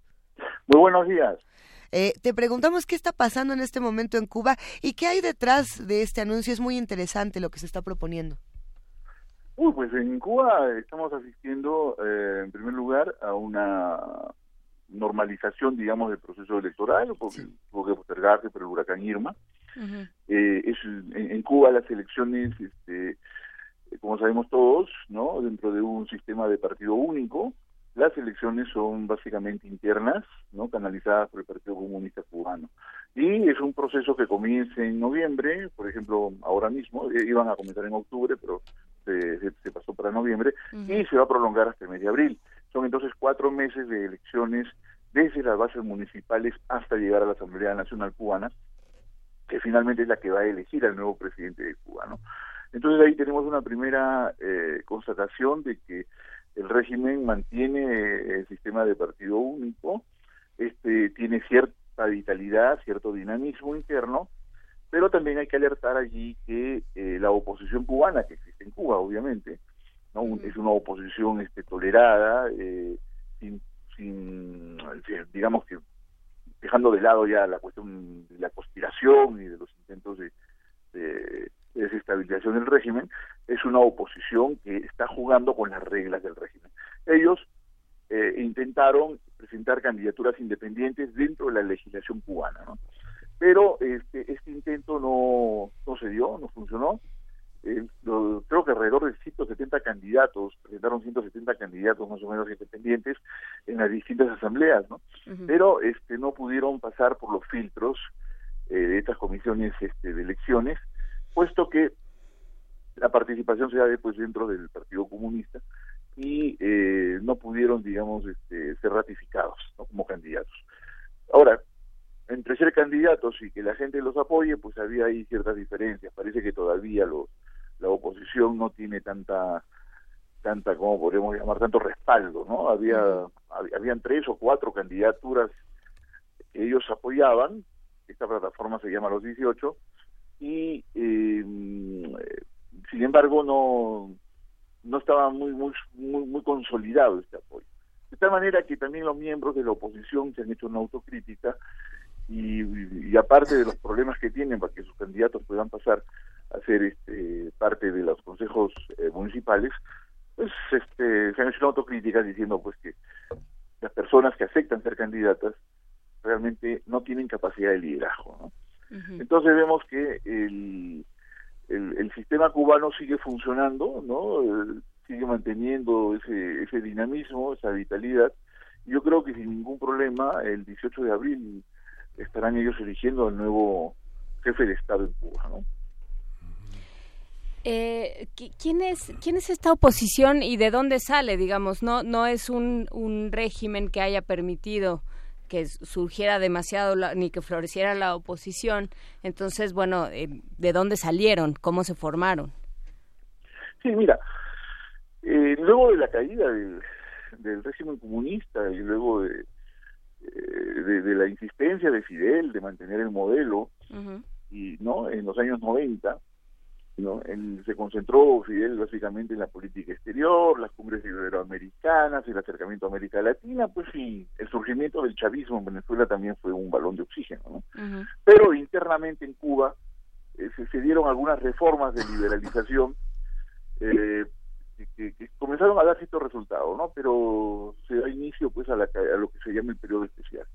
Periodo especial, un periodo de gran escasez, ¿no? Porque todas las importaciones cubanas se caen, el bloque comunista no eh, es, es comunista pues al desaparecer surgen nuevos gobiernos y esos nuevos gobiernos eh, cambian su política con respecto a Cuba. Entonces, el descontento en Cuba por la escasez y la falta de alimentos genera la aparición eh, de movimientos internos de oposición y de crítica al régimen. Sin embargo, los cubanos están todavía muy alineados con la figura carismática de Fidel y eh, esta oposición es eh, comienza a generarse desde lo que podríamos llamar la sociedad civil, ¿no? Una, una incipiente sociedad civil, una pequeñísima sociedad civil. Eh, la sociedad civil, pues, son las organizaciones y son los pequeños actores que surgen al margen del Estado. Y hasta ese momento, hasta ese momento, eh, las organizaciones en Cuba, en su mayoría, inmensa mayoría, estaban bajo la hegemonía del Partido Comunista Cubano.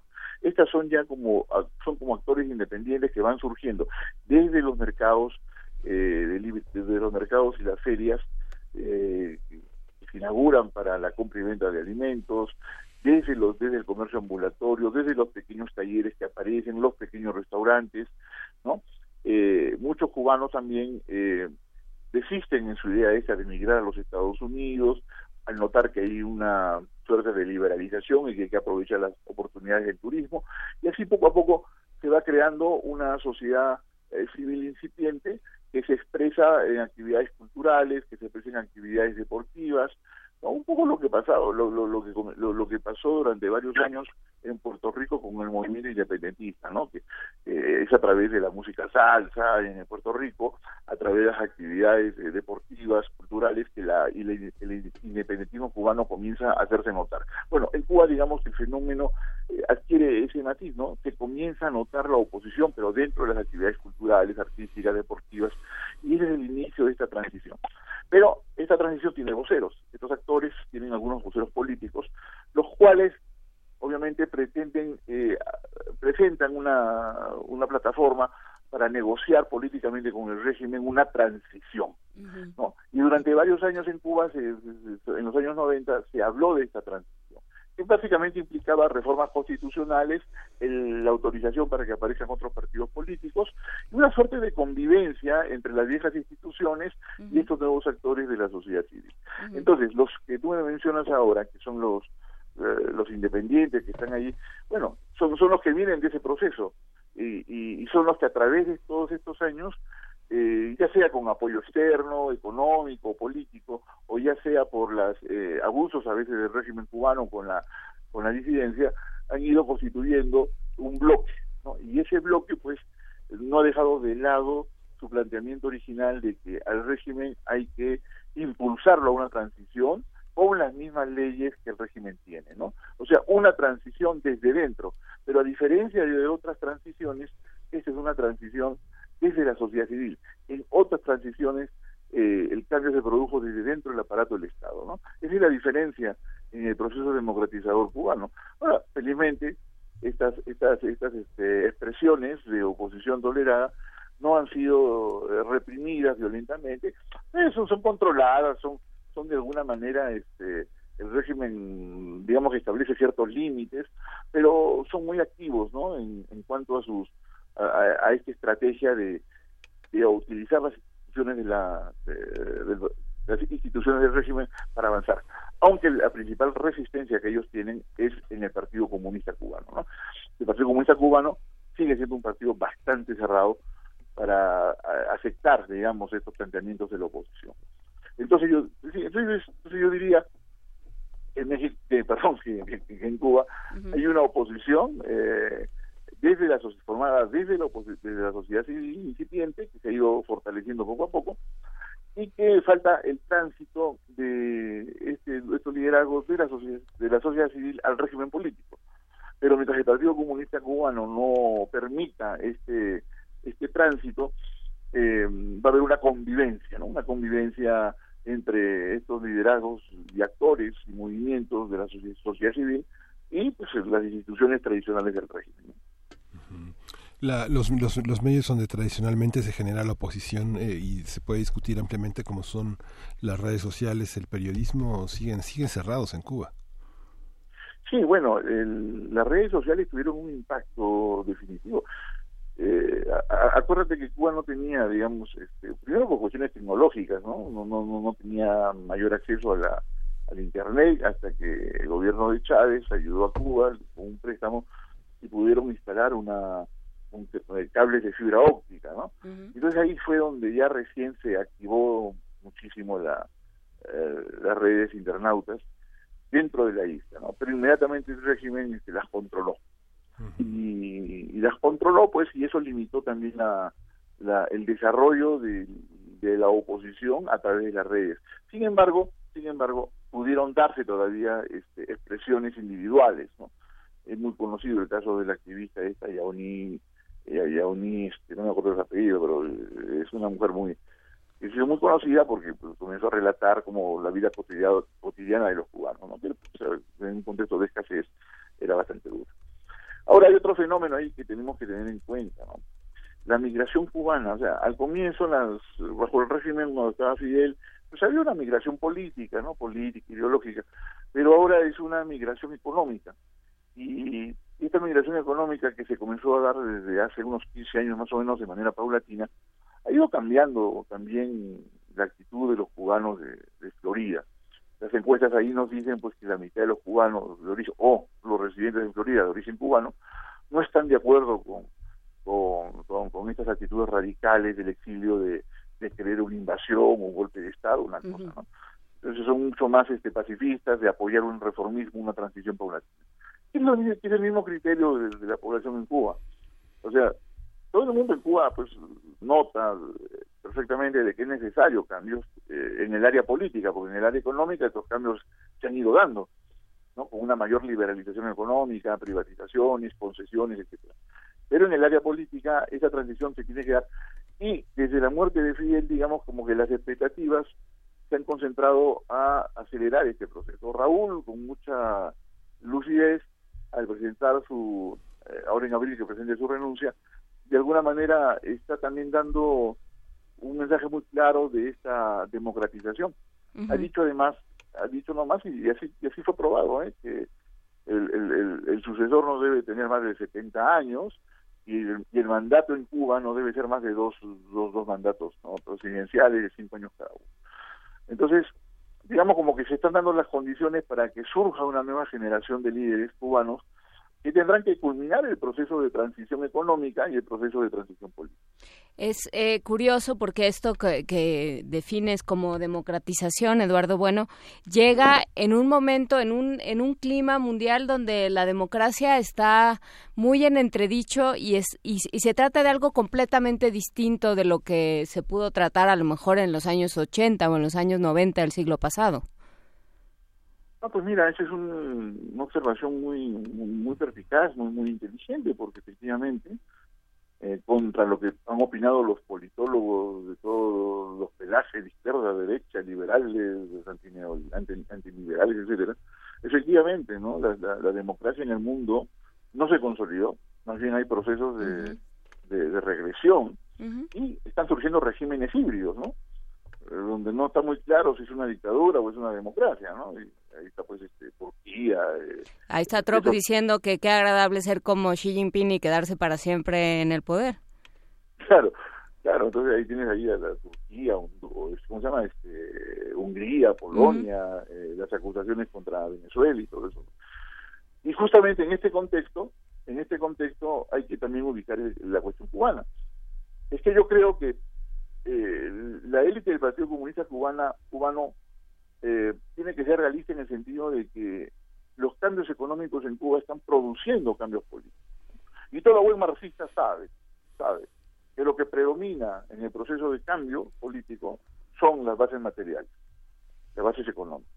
Entonces, si las bases económicas han generado una nueva sociedad, nuevos, nuevas expectativas de consumo, nuevas, nuevas este, visiones y nuevos imaginarios, pues obviamente, si se es buen marxista no se puede eh, mantener un régimen eh, congelado en el tiempo. Uh -huh. Y aunque en el mundo haya un proceso de involución, es la involución de la democracia liberal, eh, uh -huh. que es la que ha fracasado, pero no el concepto de democracia. Entonces, entonces el, el, régimen cubano no puede ir en contra de las tendencias que se dan dentro de la sociedad cubana. Entonces, eh, lo que sí, creo que el argumento este que ellos exhibieron hace mucho tiempo, ¿no? que si, si se desataba una transición política y una transición económica de manera paralela, eso iba a provocar una crisis interna y una posible intervención de los Estados Unidos. Y aquí me parece que eh, es importante siempre ubicar el contexto. No se puede analizar la situación cubana pues sin la presión y la amenaza de intervención norteamericana. ¿no? Es un tema, un tema clave para entender la dinámica de los cambios en Cuba. La relación, por ejemplo, entre Cuba, la Cuba de, de Raúl Castro y Estados Unidos de Trump, con la mediación del Papa. Bueno, eh, perdón, con, la, con, con, con, con, el gobierno de Obama, ¿no? Y actualmente con Trump. Yo creo que ahí, con la mediación del Papa, yo creo que ahí hubo acuerdos secretos, ¿no? O sea, o sea pactos, uh -huh. pactos, digamos, que se dieron debajo de la mesa, que es muy común en la diplomacia, no escritos, donde eh, la preocupación de los Estados Unidos principalmente era que se, no se diera una crisis en Cuba, producto pues de la crisis venezolana, ¿no? Este, en el sentido de que Venezuela redujo a la mitad sus exportaciones de petróleo a, a, a Cuba. ¿Por qué? Porque si hay una crisis en, en Cuba eh, de, de, carácter social y de carácter político, ¿no? e incluso de carácter militar, pues en 72 horas tienes a un millón de cubanos en las costas de Florida. Uh -huh. Entonces, es, y eso puede desencadenar pues, un desastre humanitario en Florida y en los Estados Unidos del Sur. Entonces, yo creo que el pacto es eh, que la transición en Cuba sea una transición eh, llevada por la propia cúpula del Partido Comunista Cubano, pero en un sentido un poco más progresivo, ¿no? Ir poco a poco, sin, sin forzar las cosas.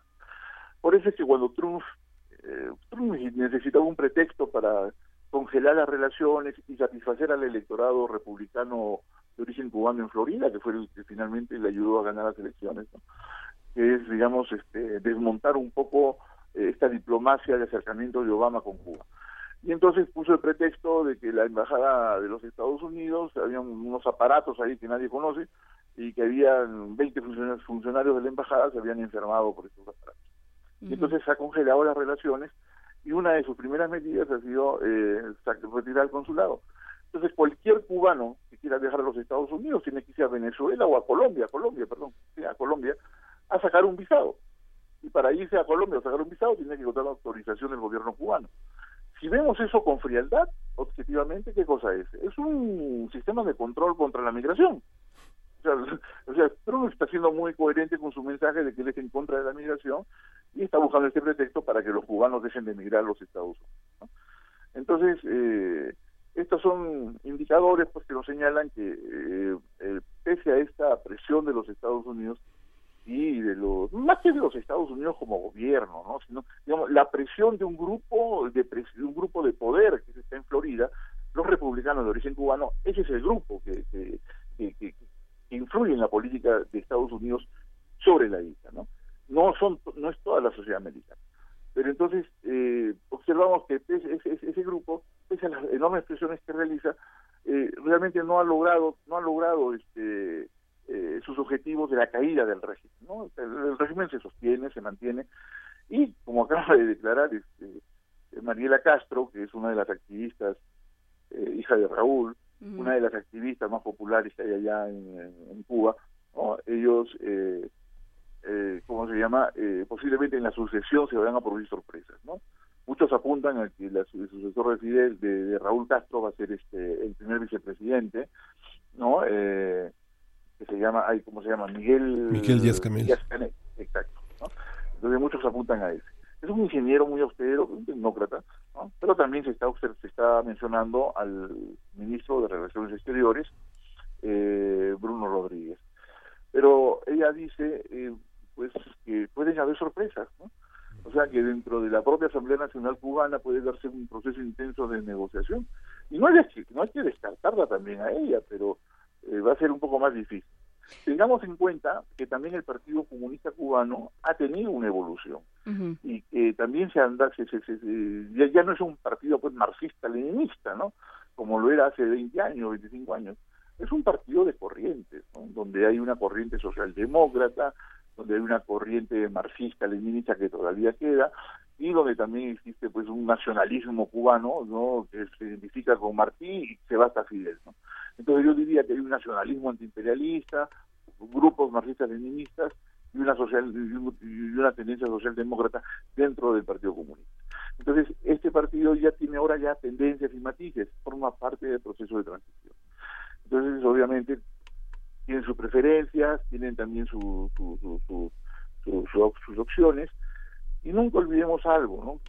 Creo que es fundamental cuando uno conversa con, con los dirigentes políticos de, eh, cubanos, eh, el enorme respeto que tienen ellos por la por Fidel y, por Raúl, lo, que, se llama la dirección histórica de la revolución. Y ahora que, que Fidel murió y que Raúl pasa al retiro, digamos como que ese ese respeto, ese compromiso, esa lealtad con, con los principios de la revolución en sus orígenes, ¿no? con el socialismo que, que- que ellos promovieron, eh, yo creo que eso ya queda de lado, ¿no? Va a quedar de lado y ahora comienza dentro del propio Partido Comunista y dentro de la dirección política cubana post, post familia Castro, ¿no? Eh, un nuevo un nuevo esquema y una nueva estrategia. ¿no? Sí, que Yo aquí creo se- que eso Los generales, los viejos generales, José Ramón Machado, Ramiro Valdés, eh, Guillermo García Frías, toda esta generación que, bueno, ya tienen, no sé, pues, este, Machado tiene la misma edad que, que Raúl Castro, ¿no? El general eh, Ramiro Valdés tiene 87. Son ya, este, es no, esa generación ya pasa al retiro. ¿Quién? Esa generación pasa al retiro. ¿no? Sí, esa generación pasa al retiro. Sí, sí. Raúl, Raúl ha dicho que no más de 70 años. Es consciente, Raúl. Raúl es un hombre inteligente, ¿no? Es un hombre que ha sabido llevar el control de Cuba en momentos sumamente difíciles, convivir con, con el hermano ya enfermo.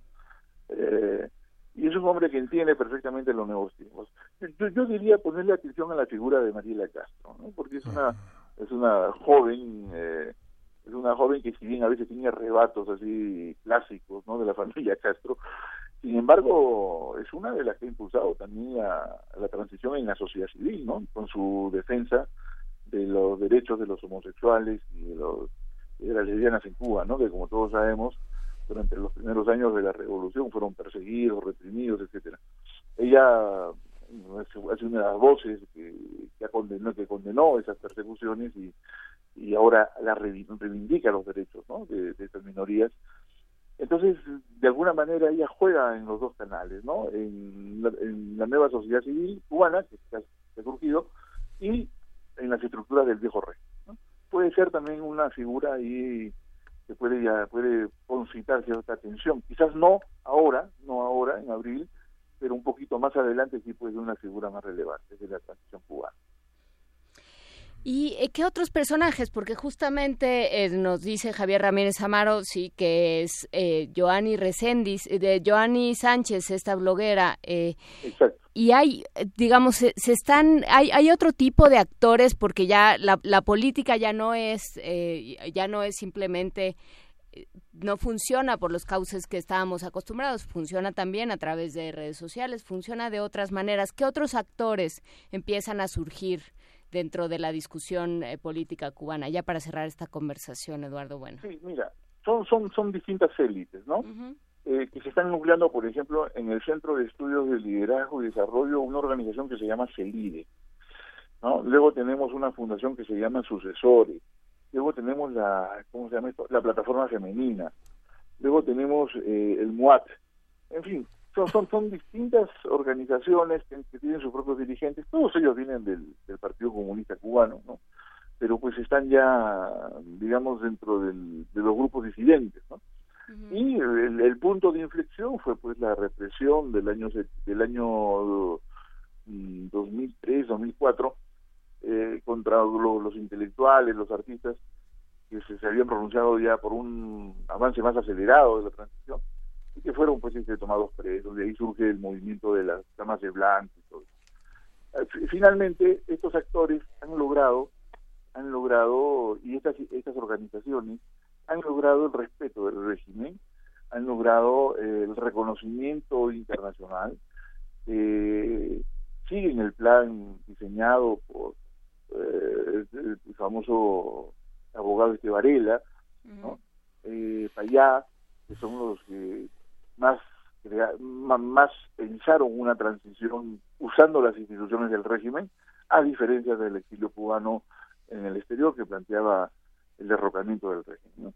Entonces, esta, esta posición, esta posición reformista, yo creo que a la larga eh, los ha legitimado mucho dentro de la sociedad cubana. Entonces son ahora, de alguna manera, pues los protagonistas de esta transición. Tengo la certidumbre que el nuevo gobierno cubano no Eh, iniciará con ellos una etapa de diálogo y que muy probablemente veamos eh, reformas electorales dentro del sistema cubano que permitan que estas organizaciones eh, a través de candidaturas independientes ya ya reconocidas puedan participar incluso en la composición de la Asamblea Nacional y eso podría darse entre el año 2020 y el año 2021 que es donde se es el próximo proceso electoral. Entonces eh, esto se va a dar casi casi casi por, por desarrollo natural no no creo que, que surja un liderazgo duro no en Colom en, en Cuba un, un- un liderazgo regresivo que congele todo el proceso no, no, no creo que sea la cosa por ahí. Más bien va a ser un proceso de poca de, de una paulatina apertura. Eh, mencionar nombres mencionar nombres ahora también es un poco complicado porque también la- en la oposición cubana eh, tolerada dentro de la isla también hay diferencias, hay divergencias. Un día aparece Martínez, otro día aparece Arabó, en fin, aparece, son, son, son- son varias figuras que a veces no se ponen, de- no, no están de acuerdo entre ellos, ¿no? Y les pasa lo mismo que la oposición venezolana, ¿no? Que están a veces confrontados. Entonces ellos, sin embargo, sí, sí, sí se les reconoce una cierta presencia, ¿no? Eh, y, se les identifica mucho por sus por su habilidad para poder eh, revisar las, normas electorales, revisar las leyes electorales y plantear los espacios donde ellos pueden operar y actuar. Al mismo tiempo, esa estrategia es criticada por eh, gentes que, que, que son más radicales y que desconfían del proceso de transición y dicen que es una pérdida de tiempo. Eso y eso provoca a veces estas divisiones. Pero ahora, por ejemplo, en el proceso este electoral que se dio, ¿no? En noviembre, ellos este, tuvieron, eh, como, eh, tuvieron cierta presencia, eh, hicieron famosas sus candidaturas, 150, 160 candidaturas, y aunque no pasaron los filtros, sí lograron posicionar dentro de dentro de la sociedad civil cubana emergente, sí lograron posicionar la posibilidad de que con figuras independientes se puede participar en las instituciones electorales y políticas del régimen. ¿no? Creo que eso, eso es un, un avance, creo que eso es algo que hay que reconocer.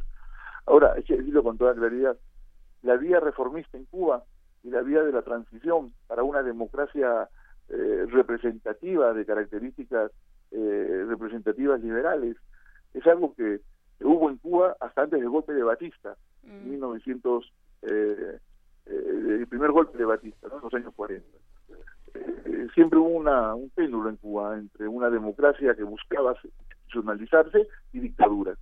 El, antes de la revolución hubo, un- hu- hu- hubo partidos democráticos, hubo un sistema de partidos competitivos, ¿no? pero Batista cortó todo eso de, raíz.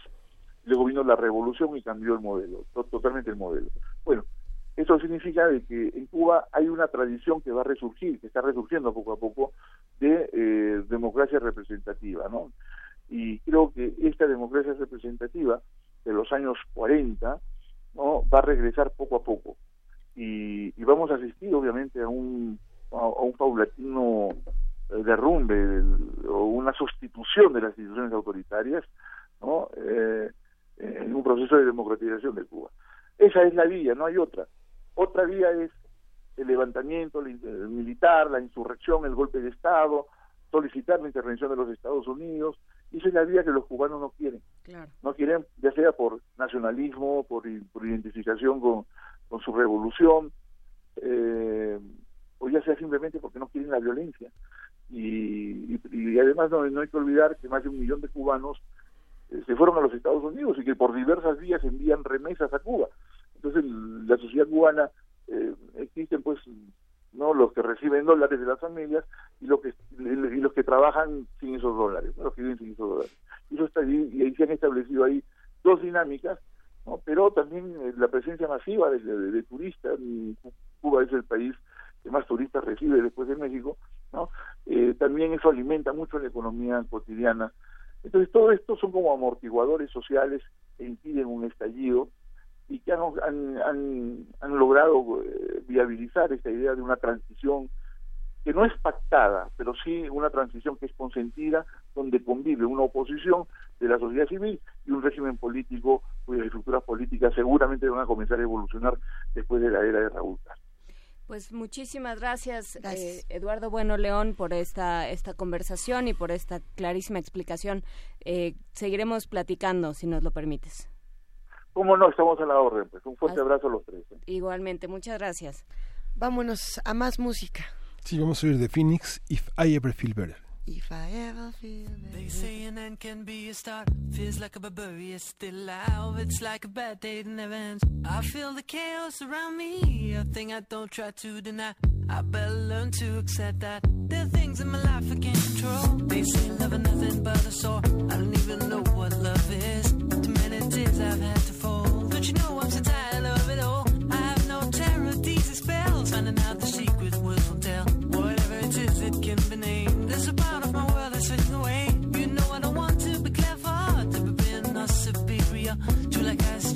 Fire. Now I know that a breeze coming me away. Now I know there's much more dignity in defeat than a brother's victory. I'm losing my balance on the tightrope.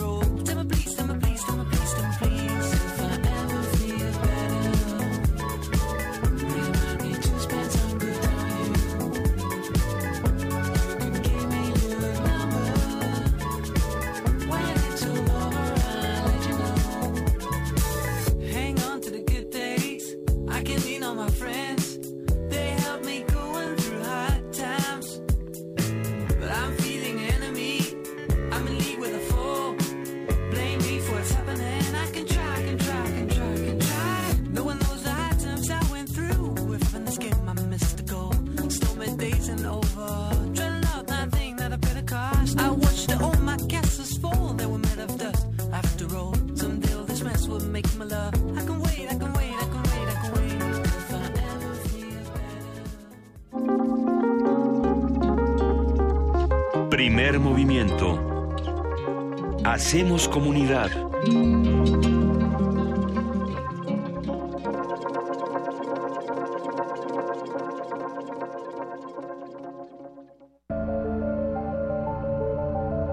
Se puede llegar de la pintura a la arquitectura basar una escultura en el conocimiento matemático o escribir un poema a partir de la física cuántica. La Cátedra Extraordinaria de Lectura José Emilio Pacheco y el Instituto de Investigaciones sobre la Universidad y la Educación te invitan al diplomado Materialidad inestable.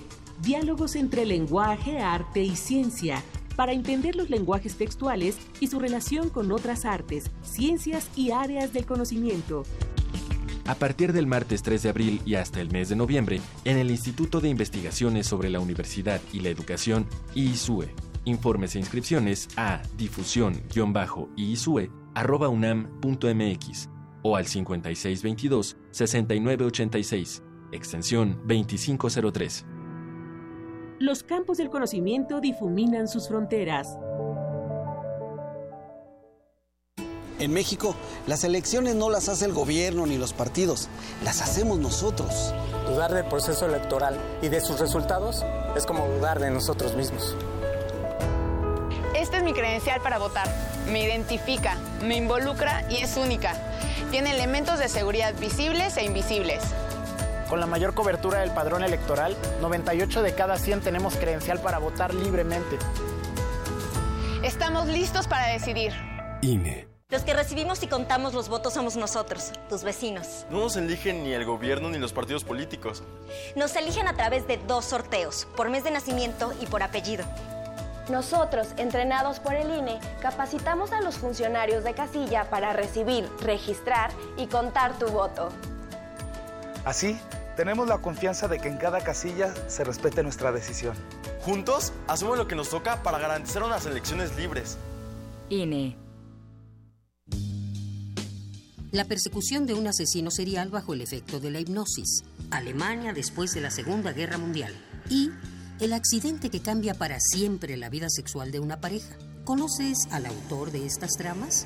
El Cineclub Radio Cinema presenta Ciclo Lars von Trier. Échale un vistazo a sus primeras películas los miércoles 7, 14 y 21 de marzo a las 6 de la tarde en la sala Julián Carrillo, Adolfo Prieto 133, Colonia del Valle. Entrada libre. Radio UNAM. Experiencia sonora. Hola, soy Jackie Nava, ex campeona mundial de boxeo. Creo que en la política y en el deporte uno debe de jugar limpio, sin trampas. Los del PRI repiten y repiten por todos los medios las mismas falsas noticias contra el del PAN. Son golpes bajos, no dejes que te engañen. Solo buscan dañar a un joven brillante y honesto en el que muchos creemos. Yo como tú creo que México merece un cambio joven y valiente. Partido Acción Nacional.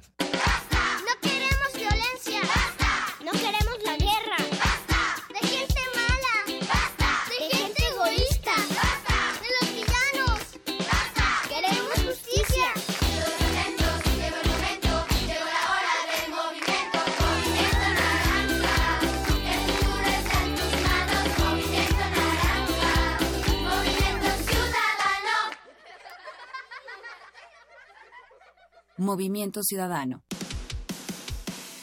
Dejar huella en cada aula de la UNAM es un deber de un verdadero Puma. Deja tu huella y apoya Fundación UNAM a de cara a miles de universitarios. Súmate 5340-0904 o en www.funam.mx. Contigo hacemos posible lo imposible. Dígame, doctor, ¿cómo sigo? A ver, abre la boca. Respira profundamente. ¿Has seguido el tratamiento al pie de la letra? ¿Para qué? Si no sirve de nada. ¿No sirve de nada? Puros pretextos. Este primero de julio no hay pretexto. Participa, vota para elegir a las y los diputados locales e integrantes de los ayuntamientos. IEM, Instituto Electoral del Estado de México. Como presidenta de casilla, yo recibo la documentación electoral. Entre todos instalamos la casilla y al cierre contamos los votos. Que se registran en actas que firmamos los ciudadanos, quienes somos la autoridad el día de las elecciones. Las boletas electorales tienen las más altas medidas de seguridad. El líquido indeleble evita que alguien vote dos veces. Como ves, en cada casilla somos tus vecinos, gente de tu comunidad, quienes garantizamos que todo se haga bien. Voto libre. ¡Voto libre! INE. A bordo de la nave de la Resistencia existe una habitación que nunca se abre. Excepto la última hora del último día de la semana. Ahí vamos a reírnos del mundo, a demoler los muros con canciones, a bailar en la posición que queramos. Todos eligen la música, todos la disfrutan, todos la bailan. El Buscapiés, tú eres el alma de esta fiesta. Viernes, 22 horas. Por el 96.1 de FM, Radio UNAM.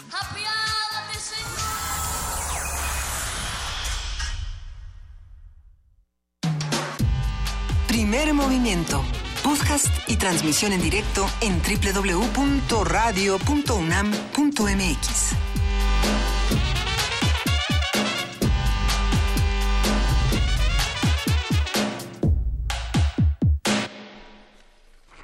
la mañana con seis minutos ya estamos de regreso en esta tercera hora de primer movimiento. Ya eh, pues venimos de esta conversación sobre elecciones en Cuba. Eh, qué está sucediendo, cómo se están moviendo, qué estamos entendiendo por democracia y por los valores democráticos, que lo que sea que eso signifique y lo que está sucediendo en términos de la sociedad civil y la oposición en Cuba vale la pena revisar esta conversación con Eduardo Bueno León, Miguel Ángel. Sí, justamente esta, esta complejidad de la sociedad cubana, comentábamos fuera del aire si conocíamos un cubano que no lo quisiera hacer y es muy difícil, prácticamente todos los cubanos que conozco lo único que siempre han querido es ser libres y un mejor destino para Cuba. ¿no? Vamos a ver qué es lo que pasa en las próximas semanas y en los próximos meses con Cuba. Esta discusión definitivamente no se queda aquí y, será algo que sí se le tiene que dar seguimiento muy importante. Hay muchos comentarios en redes sociales, nos manda muchos saludos Fernando Sansores, Miguel Ángel Gemirán, Alejandro Geordorica, Juan Rosete. Eh, sí, muchos comentarios de lo que pasa en Cuba, de las opiniones tan contrastadas que se tienen de este país no sé cómo y no sé quién fue, estoy tratando de buscar, saltaron de Cuba a Venezuela. Creo, se me hace que fue Miguel Ángel Gemirán, que es, es como incisivo en esos temas. Hay que, hay que analizar muy bien estas noticias. Es completamente distinto lo que, lo que ocurre en Cuba de lo que ocurre en Venezuela y por supuesto que tampoco tenemos tan claro qué está ocurriendo ni en Venezuela ni en Cuba. Hay que consultar todas las fuentes antes de aventurarnos, ¿no? Claro, sí, lo que, lo que tal vez lo dice por el tema del Internet, ¿no? Que sí, digamos que si alguien está en la zona de Varadero, el internet es rapidísimo, ¿no? Pero para los cubanos en La Habana, para nada, ¿no? Bueno, se supone, se supone que todo eso estaba eh, cambiando, que estábamos en otro punto. Pero vamos a ver todas estas discusiones. Quédense con nosotros en el 96.1 de FM, en el 860 de AM, en el canal 120 y en el 20.1 de TV Abierta. Nosotros vamos a Poesía Necesaria. Primer movimiento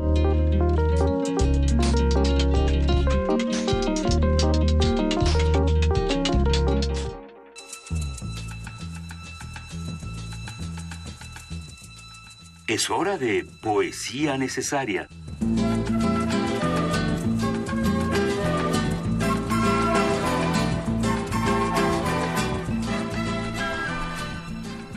Vamos a, vamos, vamos a, leer un poema de Carmen Villoro y lo vamos a acompañar con una, con una pálida sombra de Procol Harum. Este, este poema es eh, de un poemario que se llama La sombra del tigre y se llama Manuscrito. ¿Vas a soltar a los tigres, Miguel Ángel Quemain? No, a la sombra. Ah, bueno. Ah, bueno. las palabras que nunca llegaron a la última versión tal vez eran mejores. Tienen la gracia de las cosas perdidas, la puerta que no abrimos, el amor olvidado.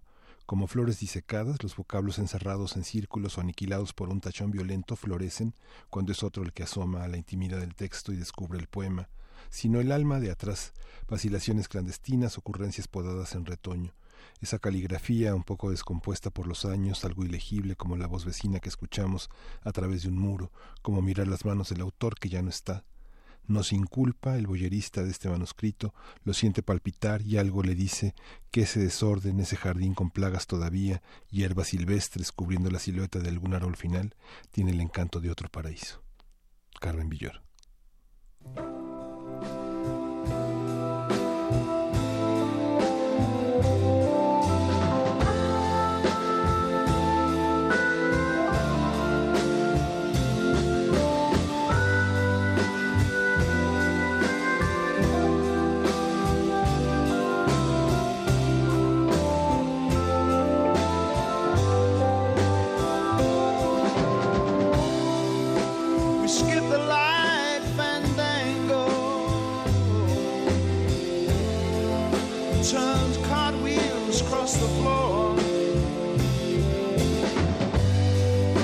Was feeling kind of seasick.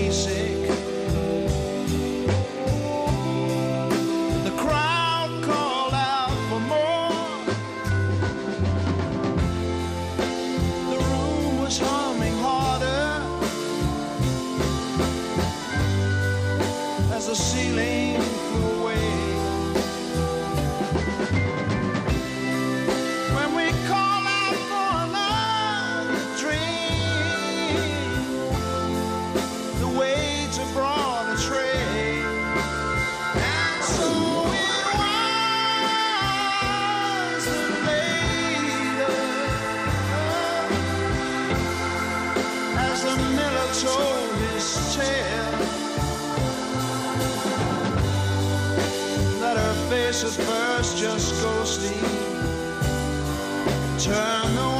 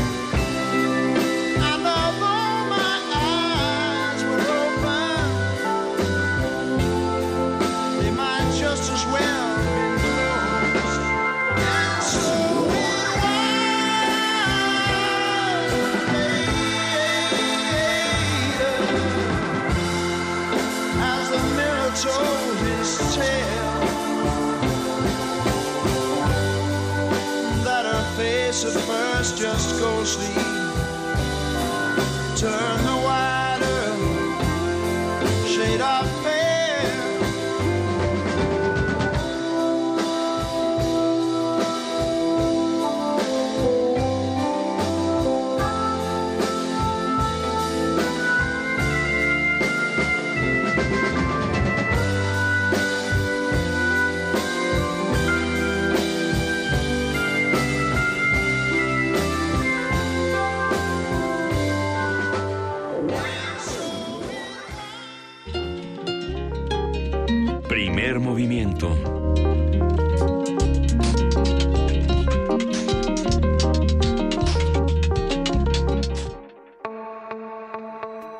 Elecciones 2018.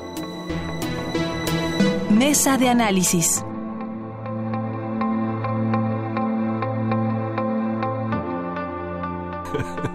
¿De qué te ríes, Miguel Ángel? Qué bueno. De tu reacción a esa iglesia. Pero bueno, a trabajar, señores. Según la Organización para la Cooperación y el Desarrollo Económicos, el nivel educativo tiene una relación directa con el empleo. Es decir, entre mayor sea el nivel educativo, la tasa para encontrar un trabajo aumenta. La escolaridad promedio en México es de 8.7 en grados, lo que equivale al segundo grado de secundaria.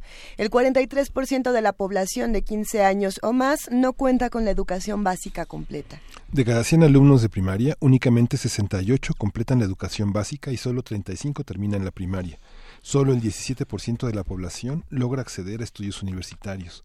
Esta cifra considera a las personas del rango entre 25 y 64 años. Y bueno, de acuerdo con el estudio Panorama de la Educación 2017 de la Organización para la Cooperación y el Desarrollo Económicos, eh, nuestro país se ubica con la proporción más baja en los últimos lugares de los países de esta organización. También se detalla que solo el 1% de los mexicanos tiene una maestría o equivalente, además que menos del 1% tienen un doctorado. Tendremos una conversación sobre los temas más urgentes en materia de educación con miras a la elección, qué debemos preguntar a los candidatos locales y federales y cómo debemos evaluar las plataformas. Para ello está con nosotros el doctor Manuel Gil Antón, él es investigador del Centro de Estudios Sociológicos del Colegio de México, especialista en sociología de la educación y un hombre que ha cuestionado profundamente todo el proceso educativo en los últimos años. Manuel, buenos días. ¿Qué tal? Buenos días. ¿Qué tal, Miguel? ¿Cómo están? Se, se abre una interesante discusión, Manuel Gilantón, eh, pensando sobre todo en, en, cómo se ha discutido el tema de la educación en los últimos años. Eh, por ahí en otras mesas discutíamos, eh, ahora sí que qué había sido peor, si la reforma educativa o la reforma energética, y había quienes no se lograban poner de acuerdo. No estamos diciendo que la reforma educativa esté mal o bien, nos gustaría conocer qué pasa con estas discusiones. Desde tu punto de vista, ¿qué pasó desde esta reforma hasta lo que vemos actualmente? Eh, bueno, yo po poco a poco la, perspectiva de, de, los meses que han pasado desde el 2012-2013, en que con este nombre se modificó la Constitución, el nombre de reforma educativa, se modificaron el artículo tercero, el artículo 73 y otros, y a esto se le llamó reforma educativa, cada vez me queda más claro uh -huh. que la reforma educativa tiene eh, una, una falla de fondo eh, ante los datos que ustedes dieron muy bien, ¿no? Uh -huh. eh, digamos, la muy eh, eh, de, si, si el 43% de los, las personas mayores de 15 años y menores de 64 no tuvieron derecho, no pudieron ejercer su derecho a, lo, a la educación, hay que recordar que se componen de 5 millones de analfabetas, a los cuales al preguntarle, ¿sabe usted escribir o leer un recado? Dicen no, no si saben leer a Rulfo. Y, bueno, otros 10 millones no, no terminaron primaria y 16 millones más no terminaron secundaria cuando ya era obligatorio. Eh, hay una problemática social muy grande y además los que sí persisten en la escuela cuando se les evalúa, más o menos la mitad tiene deficiencias a leer y escribir y casi seis de cada diez al hacer operaciones matemáticas básicas. Eh, esto conduce a pensar, sin duda, y sería yo el primero en decirlo, uh -huh. que tenemos un grave, grave problema educativo. Esto es indudable. Uh -huh. Pero esta reforma tomó un atajo que mediáticamente es muy atractivo, pero que política y éticamente es un gran desacierto político y una sí. enorme, enorme falta de ética. Y fue culpar esto, culpar de estas cuestiones al magisterio. Es decir, eh, señalar que un problema social tan complejo eh, deriva solo y exclusivamente de la capacidad que tenga el magisterio para enseñar eh, de plano eh, ni siquiera tienen idea porque eh, nadie enseña nada solo aprende el que aprende. Enseñar es mostrar algo aprender es un asunto en el cual se genera un ambiente de aprendizaje pero bueno culpan a los profesores de esta circunstancia. Una vez acusados y acosados, se dice que esto se va a terminar porque los van a evaluar cada semana, estoy exagerando obviamente, uh -huh. como si por poner el termómetro continuamente se curara una persona o un niño de alguna enfermedad. Y nosotros sabemos que ni una llanta se infla por medir su presión, ni un niño se cura por poner el termómetro cada 10 minutos. La evaluación, dicen, va a corregir todo esto, pero que se desprende lógicamente que la evaluación va a generar calidad. Nadie en el mundo, en todo el mundo, puede sostener que la evaluación genera calidad. Son los resultados de la evaluación los que si se tomasen en serio en una evaluación bien hecha, podrían incrementar la o hacer una mejoría en el trabajo de los profesores. Pero al interior de la escuela producen en una sinergia la actitud, la participación del profesor, del estudiante, de los planes de estudio, de la infraestructura, de las condiciones de contexto socioeconómico de los niños, etcétera. Entonces, desgraciadamente, esta reforma que eh, se llama educativa, en realidad no lo fue.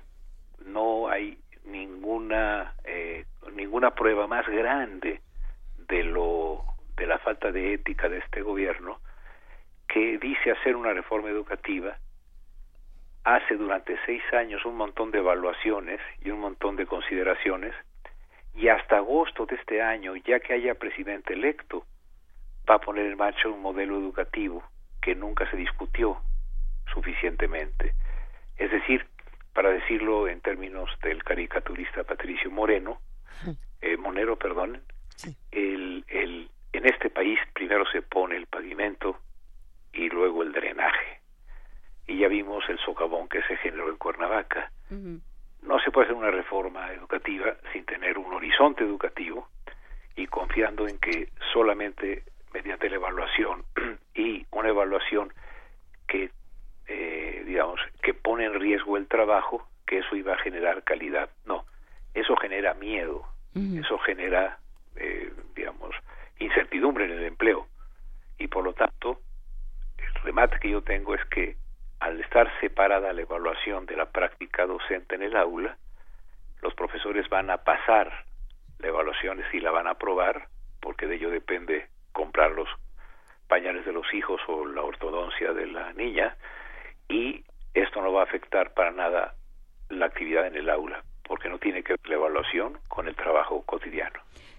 Esto que apunta Manuel Gilantón es muy importante, pensar en que se va a echar a andar un modelo que no sabemos si va a tener continuidad, ni siquiera sabemos si queremos que tenga continuidad en un próximo eh, gobierno, ¿no? Cuando hay un montón de, de, temas urgentes que tampoco está resolviendo esa, e, esa reforma. ¿Cuáles son los temas urgentes? ¿Qué pedirle a quien, quien aspire a, a ocupar no solo el gobierno federal, sino los go gobiernos locales que han tenido, en el tema educativo en concreto, han sido fundamentales?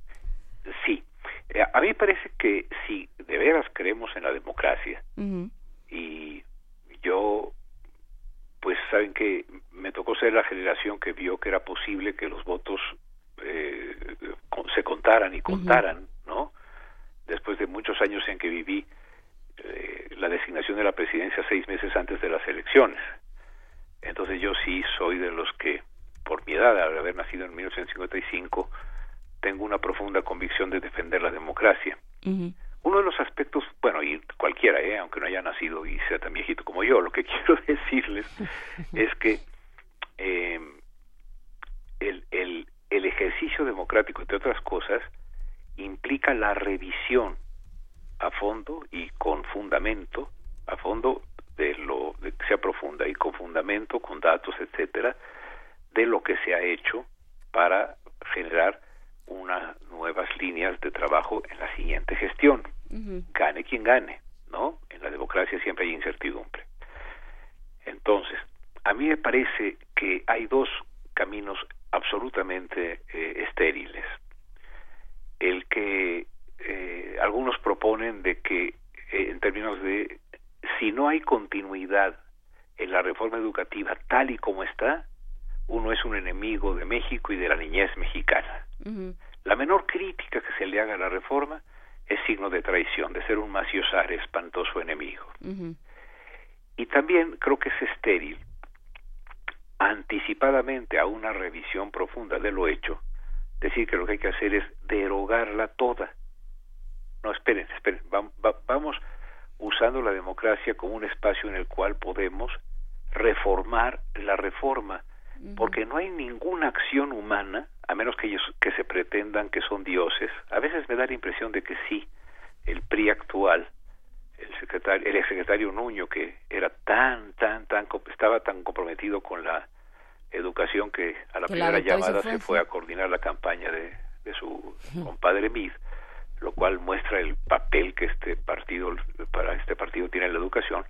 Este, yo creo que el, el, esta idea de que si se toca un poquito la reforma, eh, como que se afecta a la divinidad que, que tiene todas las de clarísimo lo que se tiene que hacer, cuando hay evidentes fallas, que son normales, hombre, ¿no? Y yo creo que están tratando de reducir cualquier elemento crítico. Por ejemplo, yo considero que, y hay evidencia, fíjense de que hay evidencia, hay evidencia de que al calificar la evaluación del desempeño a las personas como insatisfactorias, satisfactorias, buenas, destacadas o excelentes, si a esas personas luego se le se hace una observación durante una semana con videograbación de su trabajo docente y entrevistas a niños y a padres de familia, resulta que el insatisfactorio es buenísimo y el satisfactorio o destacado en el examen a la media hora sale huyendo porque no sabe cómo callar a los chiquillos de, de, quinto de primaria. ¿Por qué?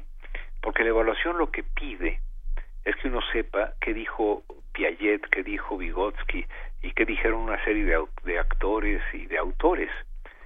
Mientras que en la práctica este oficio es un oficio, es una profesión eh, muy, muy seria. Eh, últimamente se me ha ocurrido un ejemplo.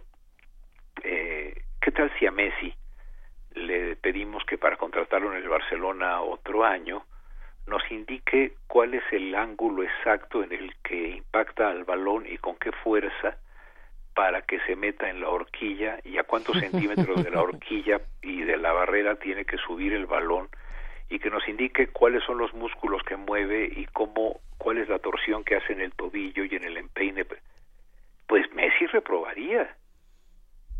Sin embargo es un gran jugador. ¿por qué?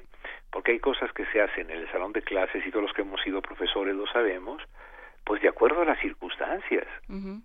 Y entonces que en la evaluación nos pidan cómo le vamos a hacer pues es un poco eh, eh, eh, tratar de que nosotros platiquemos de lo que sabemos hacer cuando lo que sabemos hacer está lleno de cuestiones valiosas y de cuestiones que se generan en el, en el trabajo diario. Creo entonces que, por ejemplo, una cosa muy sencilla, revisemos si la evaluación del desempeño o la evaluación del ingreso realmente nos están dando seguridad de que lo que miden es lo que deben medir porque, como diría Descartes, si una vez los sentidos me engañan, yo ya no puedo confiar en ellos como fuente de un conocimiento sólido.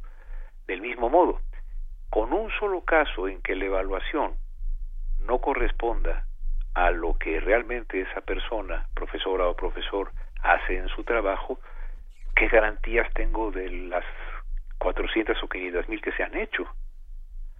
Hay serias dudas en la confiabilidad y validez de la evaluación. Bueno, discutamos, quizá la evaluación tiene que hacerse in situ, como se dice en los finos, es decir, en el lugar, que, se, que se haga con, con, con, con la eh, con videograbación, con presencia de otros, con los mejores profesores de la zona. Hay sistemas de evaluación de muy muy muy en el mundo muy importantes que podríamos tomar en cuenta. Y por otro lado, sí dejar de hacer esa estigmatización del magisterio que roza, de veras colegas, roza el clasismo y el racismo de parte de una rebelión de las élites que nunca han usado la educación pública y que sin embargo se sienten con derecho a pontificar sobre ella.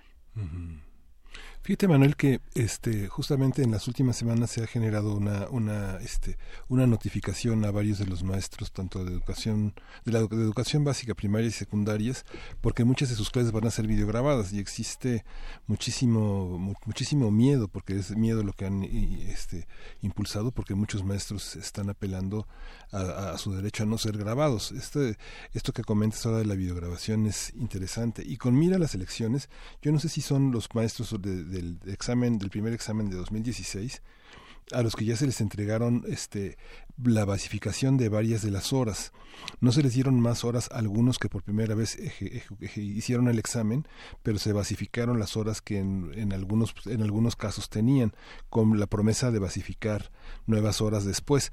Esto mete a la reforma en un problema legal muy fuerte, porque si declaró, no sé, López Obrador que no va a hacer caso a las reformas, si llegara a la presidencia, va a enfrentar un problema laboral que no tiene nada que ver con la educación, sino el, eh, el derecho de los profesores que forman, van a tener un nuevo estatus en el sindicato sin, y, y, de alguna manera son un poco antisindicalistas porque sus méritos eh, bueno, ya no dependen de... Eh, de la de la parte del sindicato. Sí, a ver, desde luego la venta y herencia de plazas debe ser desterrada de este país. Que de- por sí, de- también, digamos, aprovechando el viaje, pues también la venta y herencia de gobernaturas, ¿no? Como en Oaxaca. O sea, nos falta también que el bisnieto del primer Murat sea el siguiente gobernador. Y así nos seguimos, ¿no? Es un- Es un país de privilegios. Entonces, la venta y herencia de plazas, no. Ojo, en la venta y herencia de plazas se dice que fue el sindicato, ya sea la CENTE o el CENTE. Es falso. Siempre hubo una contraparte. No hubo nunca una venta o herencia de plazas que no fuera reconocida por Hacienda local o Hacienda federal. ¿Por qué? Porque era un contubernio. Entonces, si vamos a impedir que haya venta y herencia de plazas, pues hombre, pongamos en tela de juicio, o más bien, como presuntos responsables de desvío de recursos públicos, a los funcionarios que aceptaron abdicar de la autoridad para coordinar el mercado de la venta y herencia de plazas. Y tendríamos desde presidentes de la República, gobernadores y presidentes municipales. Esa es una primera cuestión, Miguel Ángel. O sea, no, los que criticamos la reforma no estamos a favor de la venta y herencia de plazas. Segundo, sí estamos a favor de una evaluación, pero que esta evaluación sea, ahora sí, usando los términos de la SEP, idónea. Si a mí me dicen que me van a videograbar fuera de una estructura en la cual yo conozca los términos de la evaluación, pues también diría, oiga, pues, ¿qué quieres saber? ¿No? Este, ahora, no es cierto que haya, eh, eh, la- eh, digamos, un- una nueva propuesta de evaluación en la cual la videograbación, etcétera, sea un elemento, porque además, hay otra pregunta. Mm, si ustedes videograban una clase mía, eh, van a encontrar sin duda muchos defectos y alguno que otro acierto, porque pues uno le ha echado ganas, pero ¿para qué? ¿Y quién va a verla de tal manera que me pueda ayudar a mí a ser mejor profesor?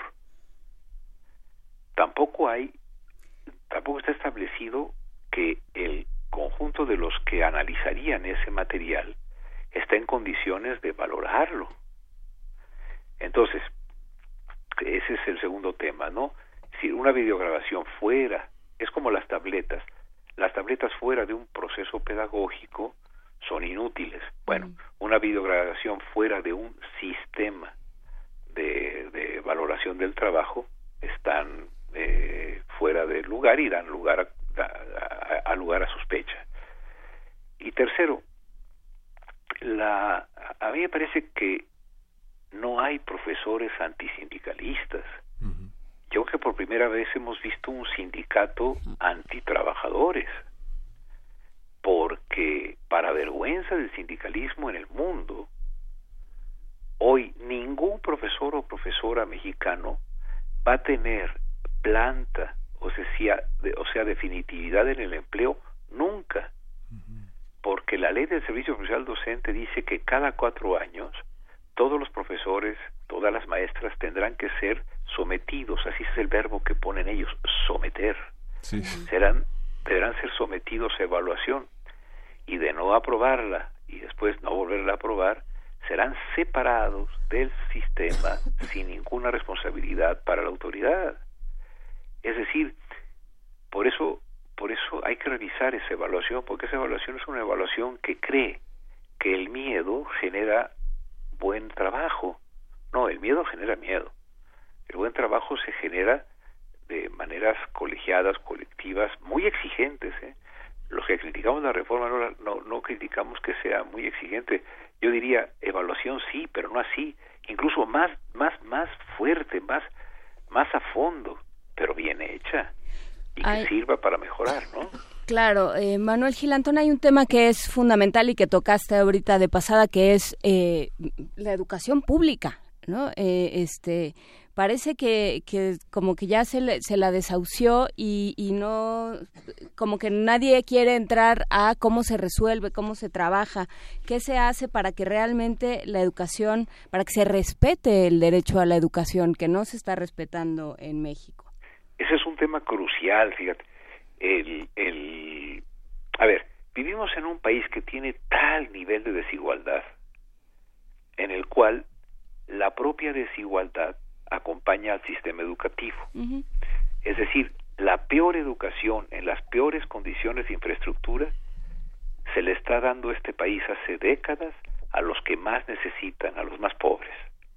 Y la mejor a los que menos la necesitan porque son los más adinerados y más habituallados. En un contexto tan agudo de pobreza y de desigualdad educativa y social, es terrible decir lo que voy a decir, pero vivimos en un país en que es más importante tener conocidos que conocimientos. Lo que venden muchas instituciones privadas de altísimo costo no es una mejor educación que la educación pública. Lo que venden son redes sociales de reproducción del privilegio.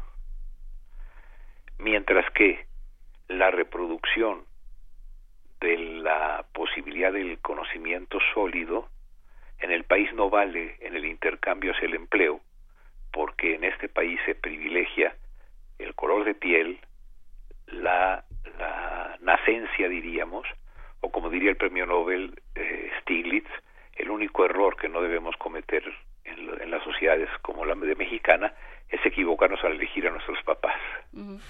Eso es terrible. Si, si uno comete ese error, uno tiene serias consecuencias. Entonces, yo sí creo que la, la, el país no sería posible sin la educación pública. La educación pública puede mejorar muchísimo.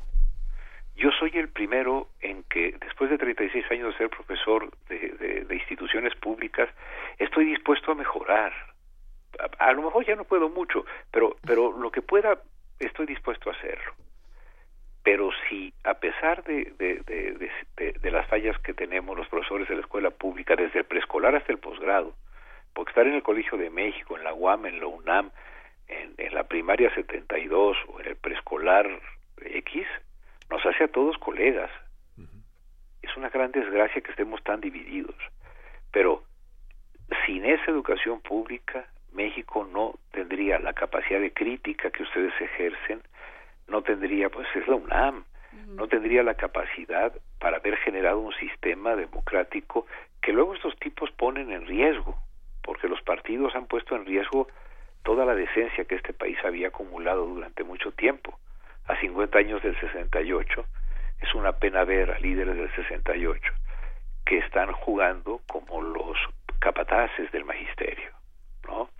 Entonces, eh, vivimos un momento muy, muy especial en México y yo creo que hay que reivindicar a la educación pública de una manera nueva.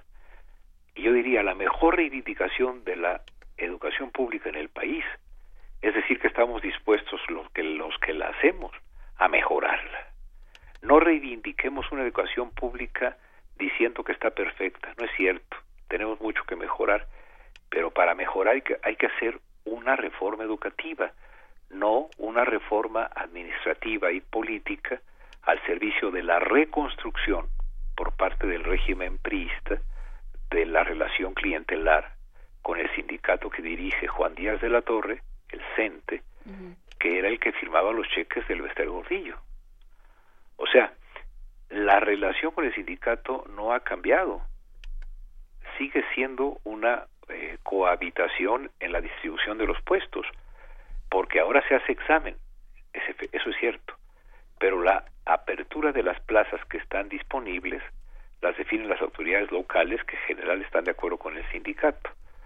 Entonces resulta que al primer lugar, vamos a suponer que la evaluación es buena, se le ofrecen siete eh, plazas, digamos, eh, en las que le quedan muy lejas de casa, etcétera, y dice no, no puedo aceptar ninguna. Entonces dice, perfecto, señor, entonces usted la el próximo año tiene que volver a hacer el examen a ver si sale bien. Uh -huh. Dos meses después, resulta que aparecieron 45 plazas. Y la número 38 es para el lugar 38 de la lista de prelación de la evaluación. Y ese 38 es el sobrino del líder del magisterio. Curiosamente, sí. Es, decir, se está sofisticando la relación clientelar. Se le está legitimando con una evaluación que aparentemente mide méritos, cuando lo que mide son logros. Esto es muy diferente. Hay profesores que tienen un enorme mérito al hacer que el hijo de unos papás analfabetas en una comunidad celtal fundamental en su capacidad de expresión y de, y de eh, escrita y, y lectora, ese es un gran mérito, aunque su logro sea menor que el bisnieto de abogados que en la libre de derecho pues tiene un logro mayor, pero el mérito pues fue dejarlo nada más en paz. Si confundimos mérito con logro, si no estamos seguros de la evaluación, que la evaluación tenga sentido para mejorar las cosas, si tenemos la posibilidad democrática de discutir con cada uno de los partidos políticos qué proponen, yo diría, el partido que proponga simplemente continuar y continuar como va, porque va perfecto, pues no merecería el nombre de un partido democrático. Si otro partido dice, no, hay que acabar con todo lo hecho, no solo en esta administración, sino las anteriores, pues también hay que decirle que eso es antidemocrático, porque hay mucho esfuerzo de profesores y de, y de autoridades locales, etcétera, de, que, que con mucha legitimidad eh, moral en sus comunidades han echado adelante muchos proyectos. ¿Qué es lo que habría que pedir a los partidos? Oiga, ¿cuál sería su propuesta para reformar la reforma a través de una discusión en la que participen los que fueron totalmente excluidos de esta reforma, que fueron los profesores? Si eso le pedimos a los partidos y los partidos nos responden que sí están abiertos a hacer una discusión para reformar la reforma, para modificar lo que sea necesario mejorar, si se tiene que llegar a, a, a, tener que hacer cambios en la Constitución, pero es un consenso que es para el bien de la educación en México, que se haga. ¿Cuál es el miedo? Ahora dicen que no se puede modificar la Constitución, pero si este gobierno... Pero si No, bueno. le ha metido mano a todo el mundo. Eh, Pero no solo a todo el mundo, sino a favor de sus intereses. Fíjense cómo se reforma la Constitución para lo de la Fiscalía General y luego se atora en los intereses de, de- del partido dominante que lo que quiere es poner a un fiscal a modo para que no los meta a la cárcel por las tropelías que han cometido. Es decir, ahora los defensores de la Constitución son los que la han violado sistemáticamente. Es, es una desvergüenza. México y un sistema democrático pueden proponer modificaciones a la Constitución a través de, los, de las entidades como son los partidos con sus con iniciativas, etcétera, sin que por eso se caiga el país. Estos señores modificaron mucho la Constitución. El artículo tercero está modificado, el artículo 73 está modificado para las para las cuestiones educativas. Si alguna de esas modificaciones no está ayudando a la mejora de la educación, vamos a revisarlo. Y yo diría, revisémoslo por el bien de, de- de la educación en el país, pero sobre todo por el bien de la educación para los grupos más desfavorecidos que siempre han recibido la peor educación que, que en términos de apoyo y en términos de infraestructura. Sí, tenemos una educación pública que eh, va perpetuando la desigualdad eh, en todos los niveles, ¿no? Desde, por supuesto, la educación preescolar, pero también eh, en nuestras universidades públicas, ¿no? También se perpetúa el, el- las, las desigualdades. Sí, digamos, a ver, eh, el, el, yo creo que, fíjate que es peor, al hacer una educación eh, pública des- inequitativa e injusta, no se perpetúa la desigualdad, sino que se profundiza. Y tener una educación que profundiza la desigualdad es una de las mayores contradicciones con respecto a lo que debe ser la, la- la educación en un país decente. Y si luego vemos, por ejemplo, a ver, nosotros queremos, en esta reforma se dice que se quiere dar una educación ciudadana, de apreciación de la democracia.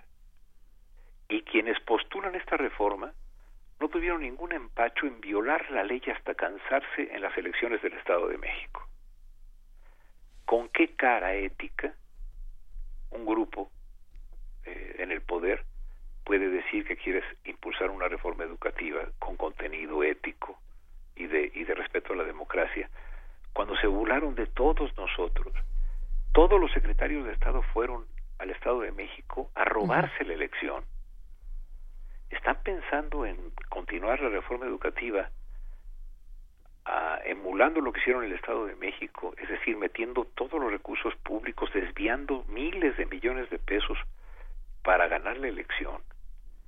Una cuestión que es muy sencilla es que no hay autoridad moral de parte de estas personas para modificar, para reformar la educación. ¿Por qué? Porque un signo fundamental del liderazgo educativo es la honradez de la que carecen, tanto por acción, muchos de ellos, como por omisión, porque dejaron pasar a sabiendas muchísima corrupción en este sexenio. A, a mi juicio, el, el, reformar la reforma también implica la construcción de una eh, dirigencia educativa nacional con participación ciudadana y, poli y, y, de, y, de, partidos que con legitimidad y con honradez puedan impulsar algo que es fundamental. Si la educación no es solo instrucción para saber inglés y ser mejor migrante, uh -huh. sino si la educación es la construcción, el remate de la construcción ciudadana, del que critica, el que, el que, el que es respondón, del que cuestiona, que es la base de la ciudadanía. Si eso es así, entonces necesitamos un liderazgo en la transformación educativa que debe partir de un de una legitimidad política y de una eh, honradez en el ejercicio de, lo, de, los, de los bienes públicos. Doctor Manuel Gilantón, es muy difícil hablar de honradez y de legitimidad política con cualquiera de los partidos políticos que tenemos en discusión, ya sea PRI, PRD, PAN, Morena, etcétera. Eh, ¿Qué hacemos? Porque si nos ponemos a, a rascarle a cualquiera de los mencionados y de los no mencionados, no encontramos un punto de apoyo, un punto en el que digamos todos, ok, más o menos de aquí me puedo agarrar para empezar a discutir el tema de la reforma educativa, de las otras reformas. ¿Qué se hace? Porque la, la sociedad civil no, no estamos encontrando de dónde agarrarnos. Algunos países, uh -huh. a la luz de hechos semejantes, lo que han hecho es generar comisiones nacionales para el desarrollo de la educación integradas por profesores, uh -huh. por personas que hacen investigación al respecto, por líderes sociales reconocidos y que le presentan al Estado mexicano una, un mapa, una ruta para la mejora de la educación. Y ese plan transeccional debe ser eh, reconocido por el legislativo como el, el digamos la, el paradigma a seguir. De tal manera que cualquier desviación de cualquiera de estos partidos que en efecto están pensando en la próxima elección no en la próxima generación de mexicanos estén obligados en una política de estado a eh, conducir así sus esfuerzos. Eh, estas comisiones de, de, educación eh, digamos integradas por personas de indudable eh, digamos eh, eh, capacidad eh, técnica pero también de, de, una en efecto no como se dice de ahora de alguno de ellos de una intachable capacidad y una intachable trayectoria. Estas comisiones sociales para la educación se le han llamado comités se le han llamado grupos de, de, de que proponen el, camino a la reforma, a las transformaciones educativas, han funcionado. Y han funcionado, ¿por qué? Porque lo que hacen es una propuesta a la, a la sociedad, la hace suya el legislativo, y entonces obliga a todos los ejecutivos y al Poder Judicial a atenerse a ella. Es decir, es el tiempo en que desde lo que llamamos sociedad civil, que es una para ser sociedad civil importante que ser una sociedad civil política. Eh, esto de que hay sociedad civil y políticos es un es un poco absurdo porque la sociedad civil que interviene pues hace política. Pero desde los intereses de la de, digamos de nosotros los ciudadanos al respecto de contar con una educación que valga la pena eh, yo pienso que, que yo, yo por, por, por, por supuesto que me descarto pero sí hay eh, porque para esto hay que saberle. Y yo soy sociólogo de la educación. Yo no sé cómo hacer un programa de estudios. Yo no sé cómo hacer una una una propuesta pedagógica y didáctica. Para eso hay expertos. Y curiosamente los mejores expertos que podríamos a los que podríamos acudir, imaginen qué maravilla sería que con transparencia eh, se eligiera a los mejores profesores, no a los líderes sindicales, deberían estar excluidos todos los líderes sindicales, a los mejores profesores que haya en cada zona escolar, que formaran un grupo de profesores y, prof y profesoras con 30, con 40 años de experiencia, que le propusieran al país un proyecto para que se incrementara el nivel educativo, pero no solamente el nivel de escolaridad.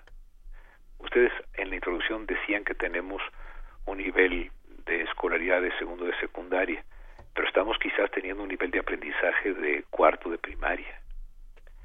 Esa tragedia, esa gran estafa maestra, esta es, esta es la estafa supermaestra, porque estamos escolarizando a muchísimos sin que haya acceso al conocimiento.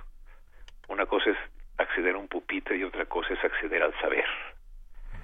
Entonces, yo me imaginaría un grupo de investigadores, un grupo de nuestros mejores profesores de escuela básica, de preescolar, de, de primaria, de secundaria, un grupo de, de, de digamos, de, or, eh, per, personas de, la organi de organizaciones de, de, comunidades, en efecto, comunidades de padres de familia, no de movimientos eh, confesionales que hace, se nombran sociedades de padres de familia, y que confiáramos que en ellos, que ellos en un tiempo razonable dijeran, miren, por ejemplo, para que haya educación, en serio, ¿no? No podemos tener las peores condiciones como ha, como ha reconocido el Instituto Nacional de Evaluación de la Educación para las escuelas indígenas.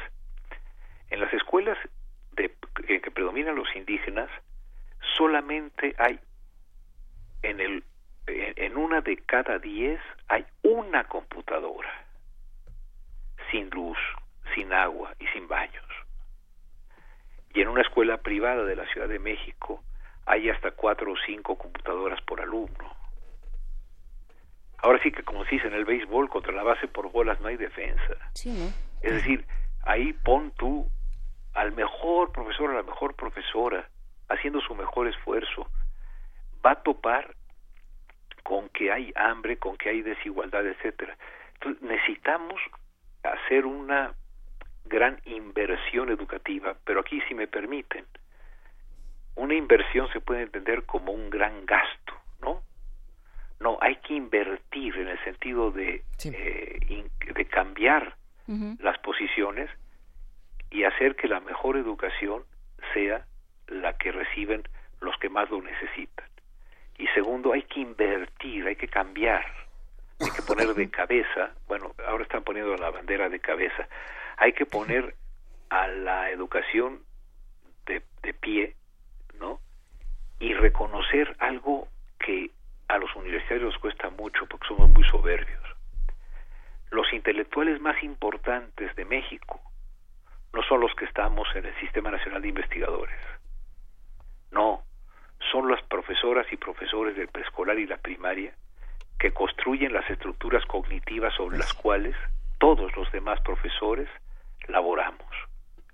Con y eso, eso sí. y, y, eso implicaría reconocer que al ser los principales intelectuales debería, debería ser la profesión más respetada claro. y realizada en las escuelas normales, es decir, en las escuelas en que, en que se enseña cómo generar ambientes de aprendizaje y que fuese mucho más difícil que entrar a la UNAM, que ya está duro, ¿eh? Es con esa profunda e importante reflexión, doctor Manuel Gilantón, nos vamos a despedir esta mañana. Hay muchísimos abrazos, saludos, grandes comentarios en redes sociales. Ya se los pasaremos más adelante. Le mandamos un gran abrazo. Miren, muchísimas gracias a ustedes. Como siempre trato de decir, yo de veras que no aspiro a tener la verdad. ¿Quién se atreve a decir eso? Pero sí, lo que todo lo que he dicho se los he dicho con la pasión de muchos años pensando que en la educación se juega mucho del futuro de la democracia mexicana y del respeto de unos para otros. Muchísimas gracias, doctor. De verdad, un gran abrazo. Gracias Hasta luego. a ustedes. Abrazos. Y vamos a escuchar a continuación Ser Brigada. Ser Brigada. Es la No, 5. tenemos, tenemos, es la, es la, ah, Es ten- la 5, dice. Tenemos música y nuestra productora Frida Saldívar dice, sí, hasta que no digan de- el nombre no ah, la sí, pongo. claro. Así. Es de León Benavente, Ser Brigada es de León Benavente. Vamos a escuchar.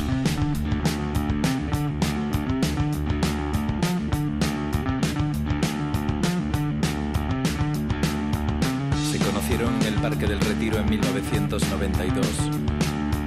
Ella llevaba un vestido de flores, él parecía ser un sufridor. Y entre gente que se aburre pronto de todo y gente que no acaba nunca nada, decidieron pasar juntos las noches y ser más que pareja, ser brigada. Y ocurrió así. Robaron un R5 y se fueron buscando el calor.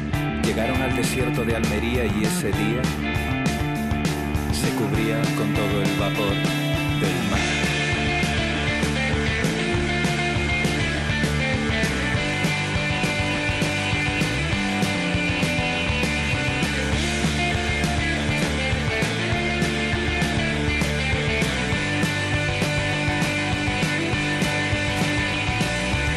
a la montaña más alta y gritaron sus nombres en bucle.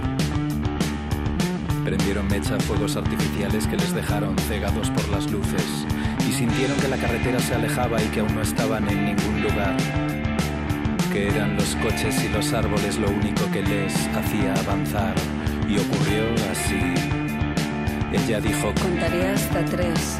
Y si en ese momento no hemos parado, nada nos va a detener.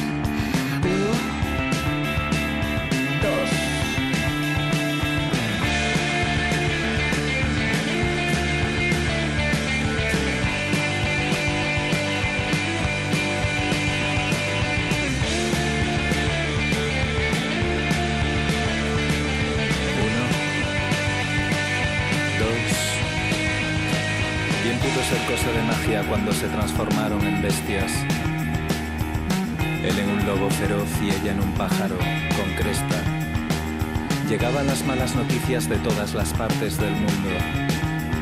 Y a ellos solo les preocupaba ser felices siendo fieras en su refugio. Y ocurrió así. Ella solía cantar cuando a él le faltaba valor. Crearon su propia sinfonía y su melodía escuchaba desde Lisboa a Perpiñán. De La Coruña a Gibraltar.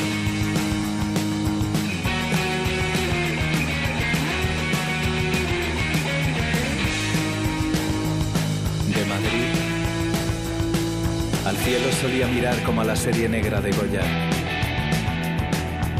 ¿De qué nos sirve luchar si nunca haremos historia?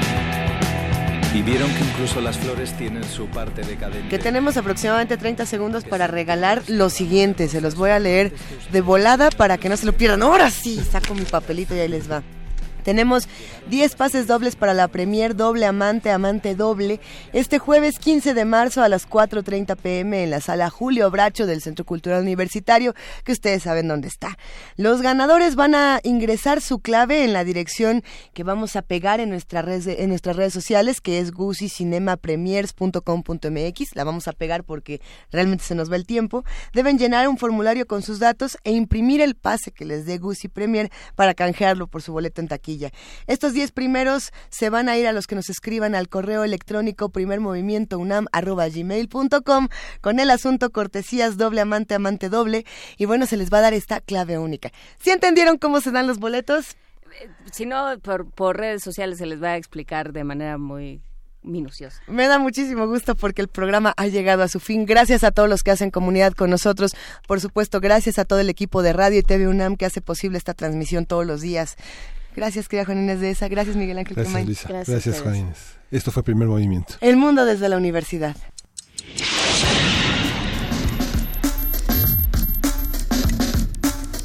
Radio UNAM presentó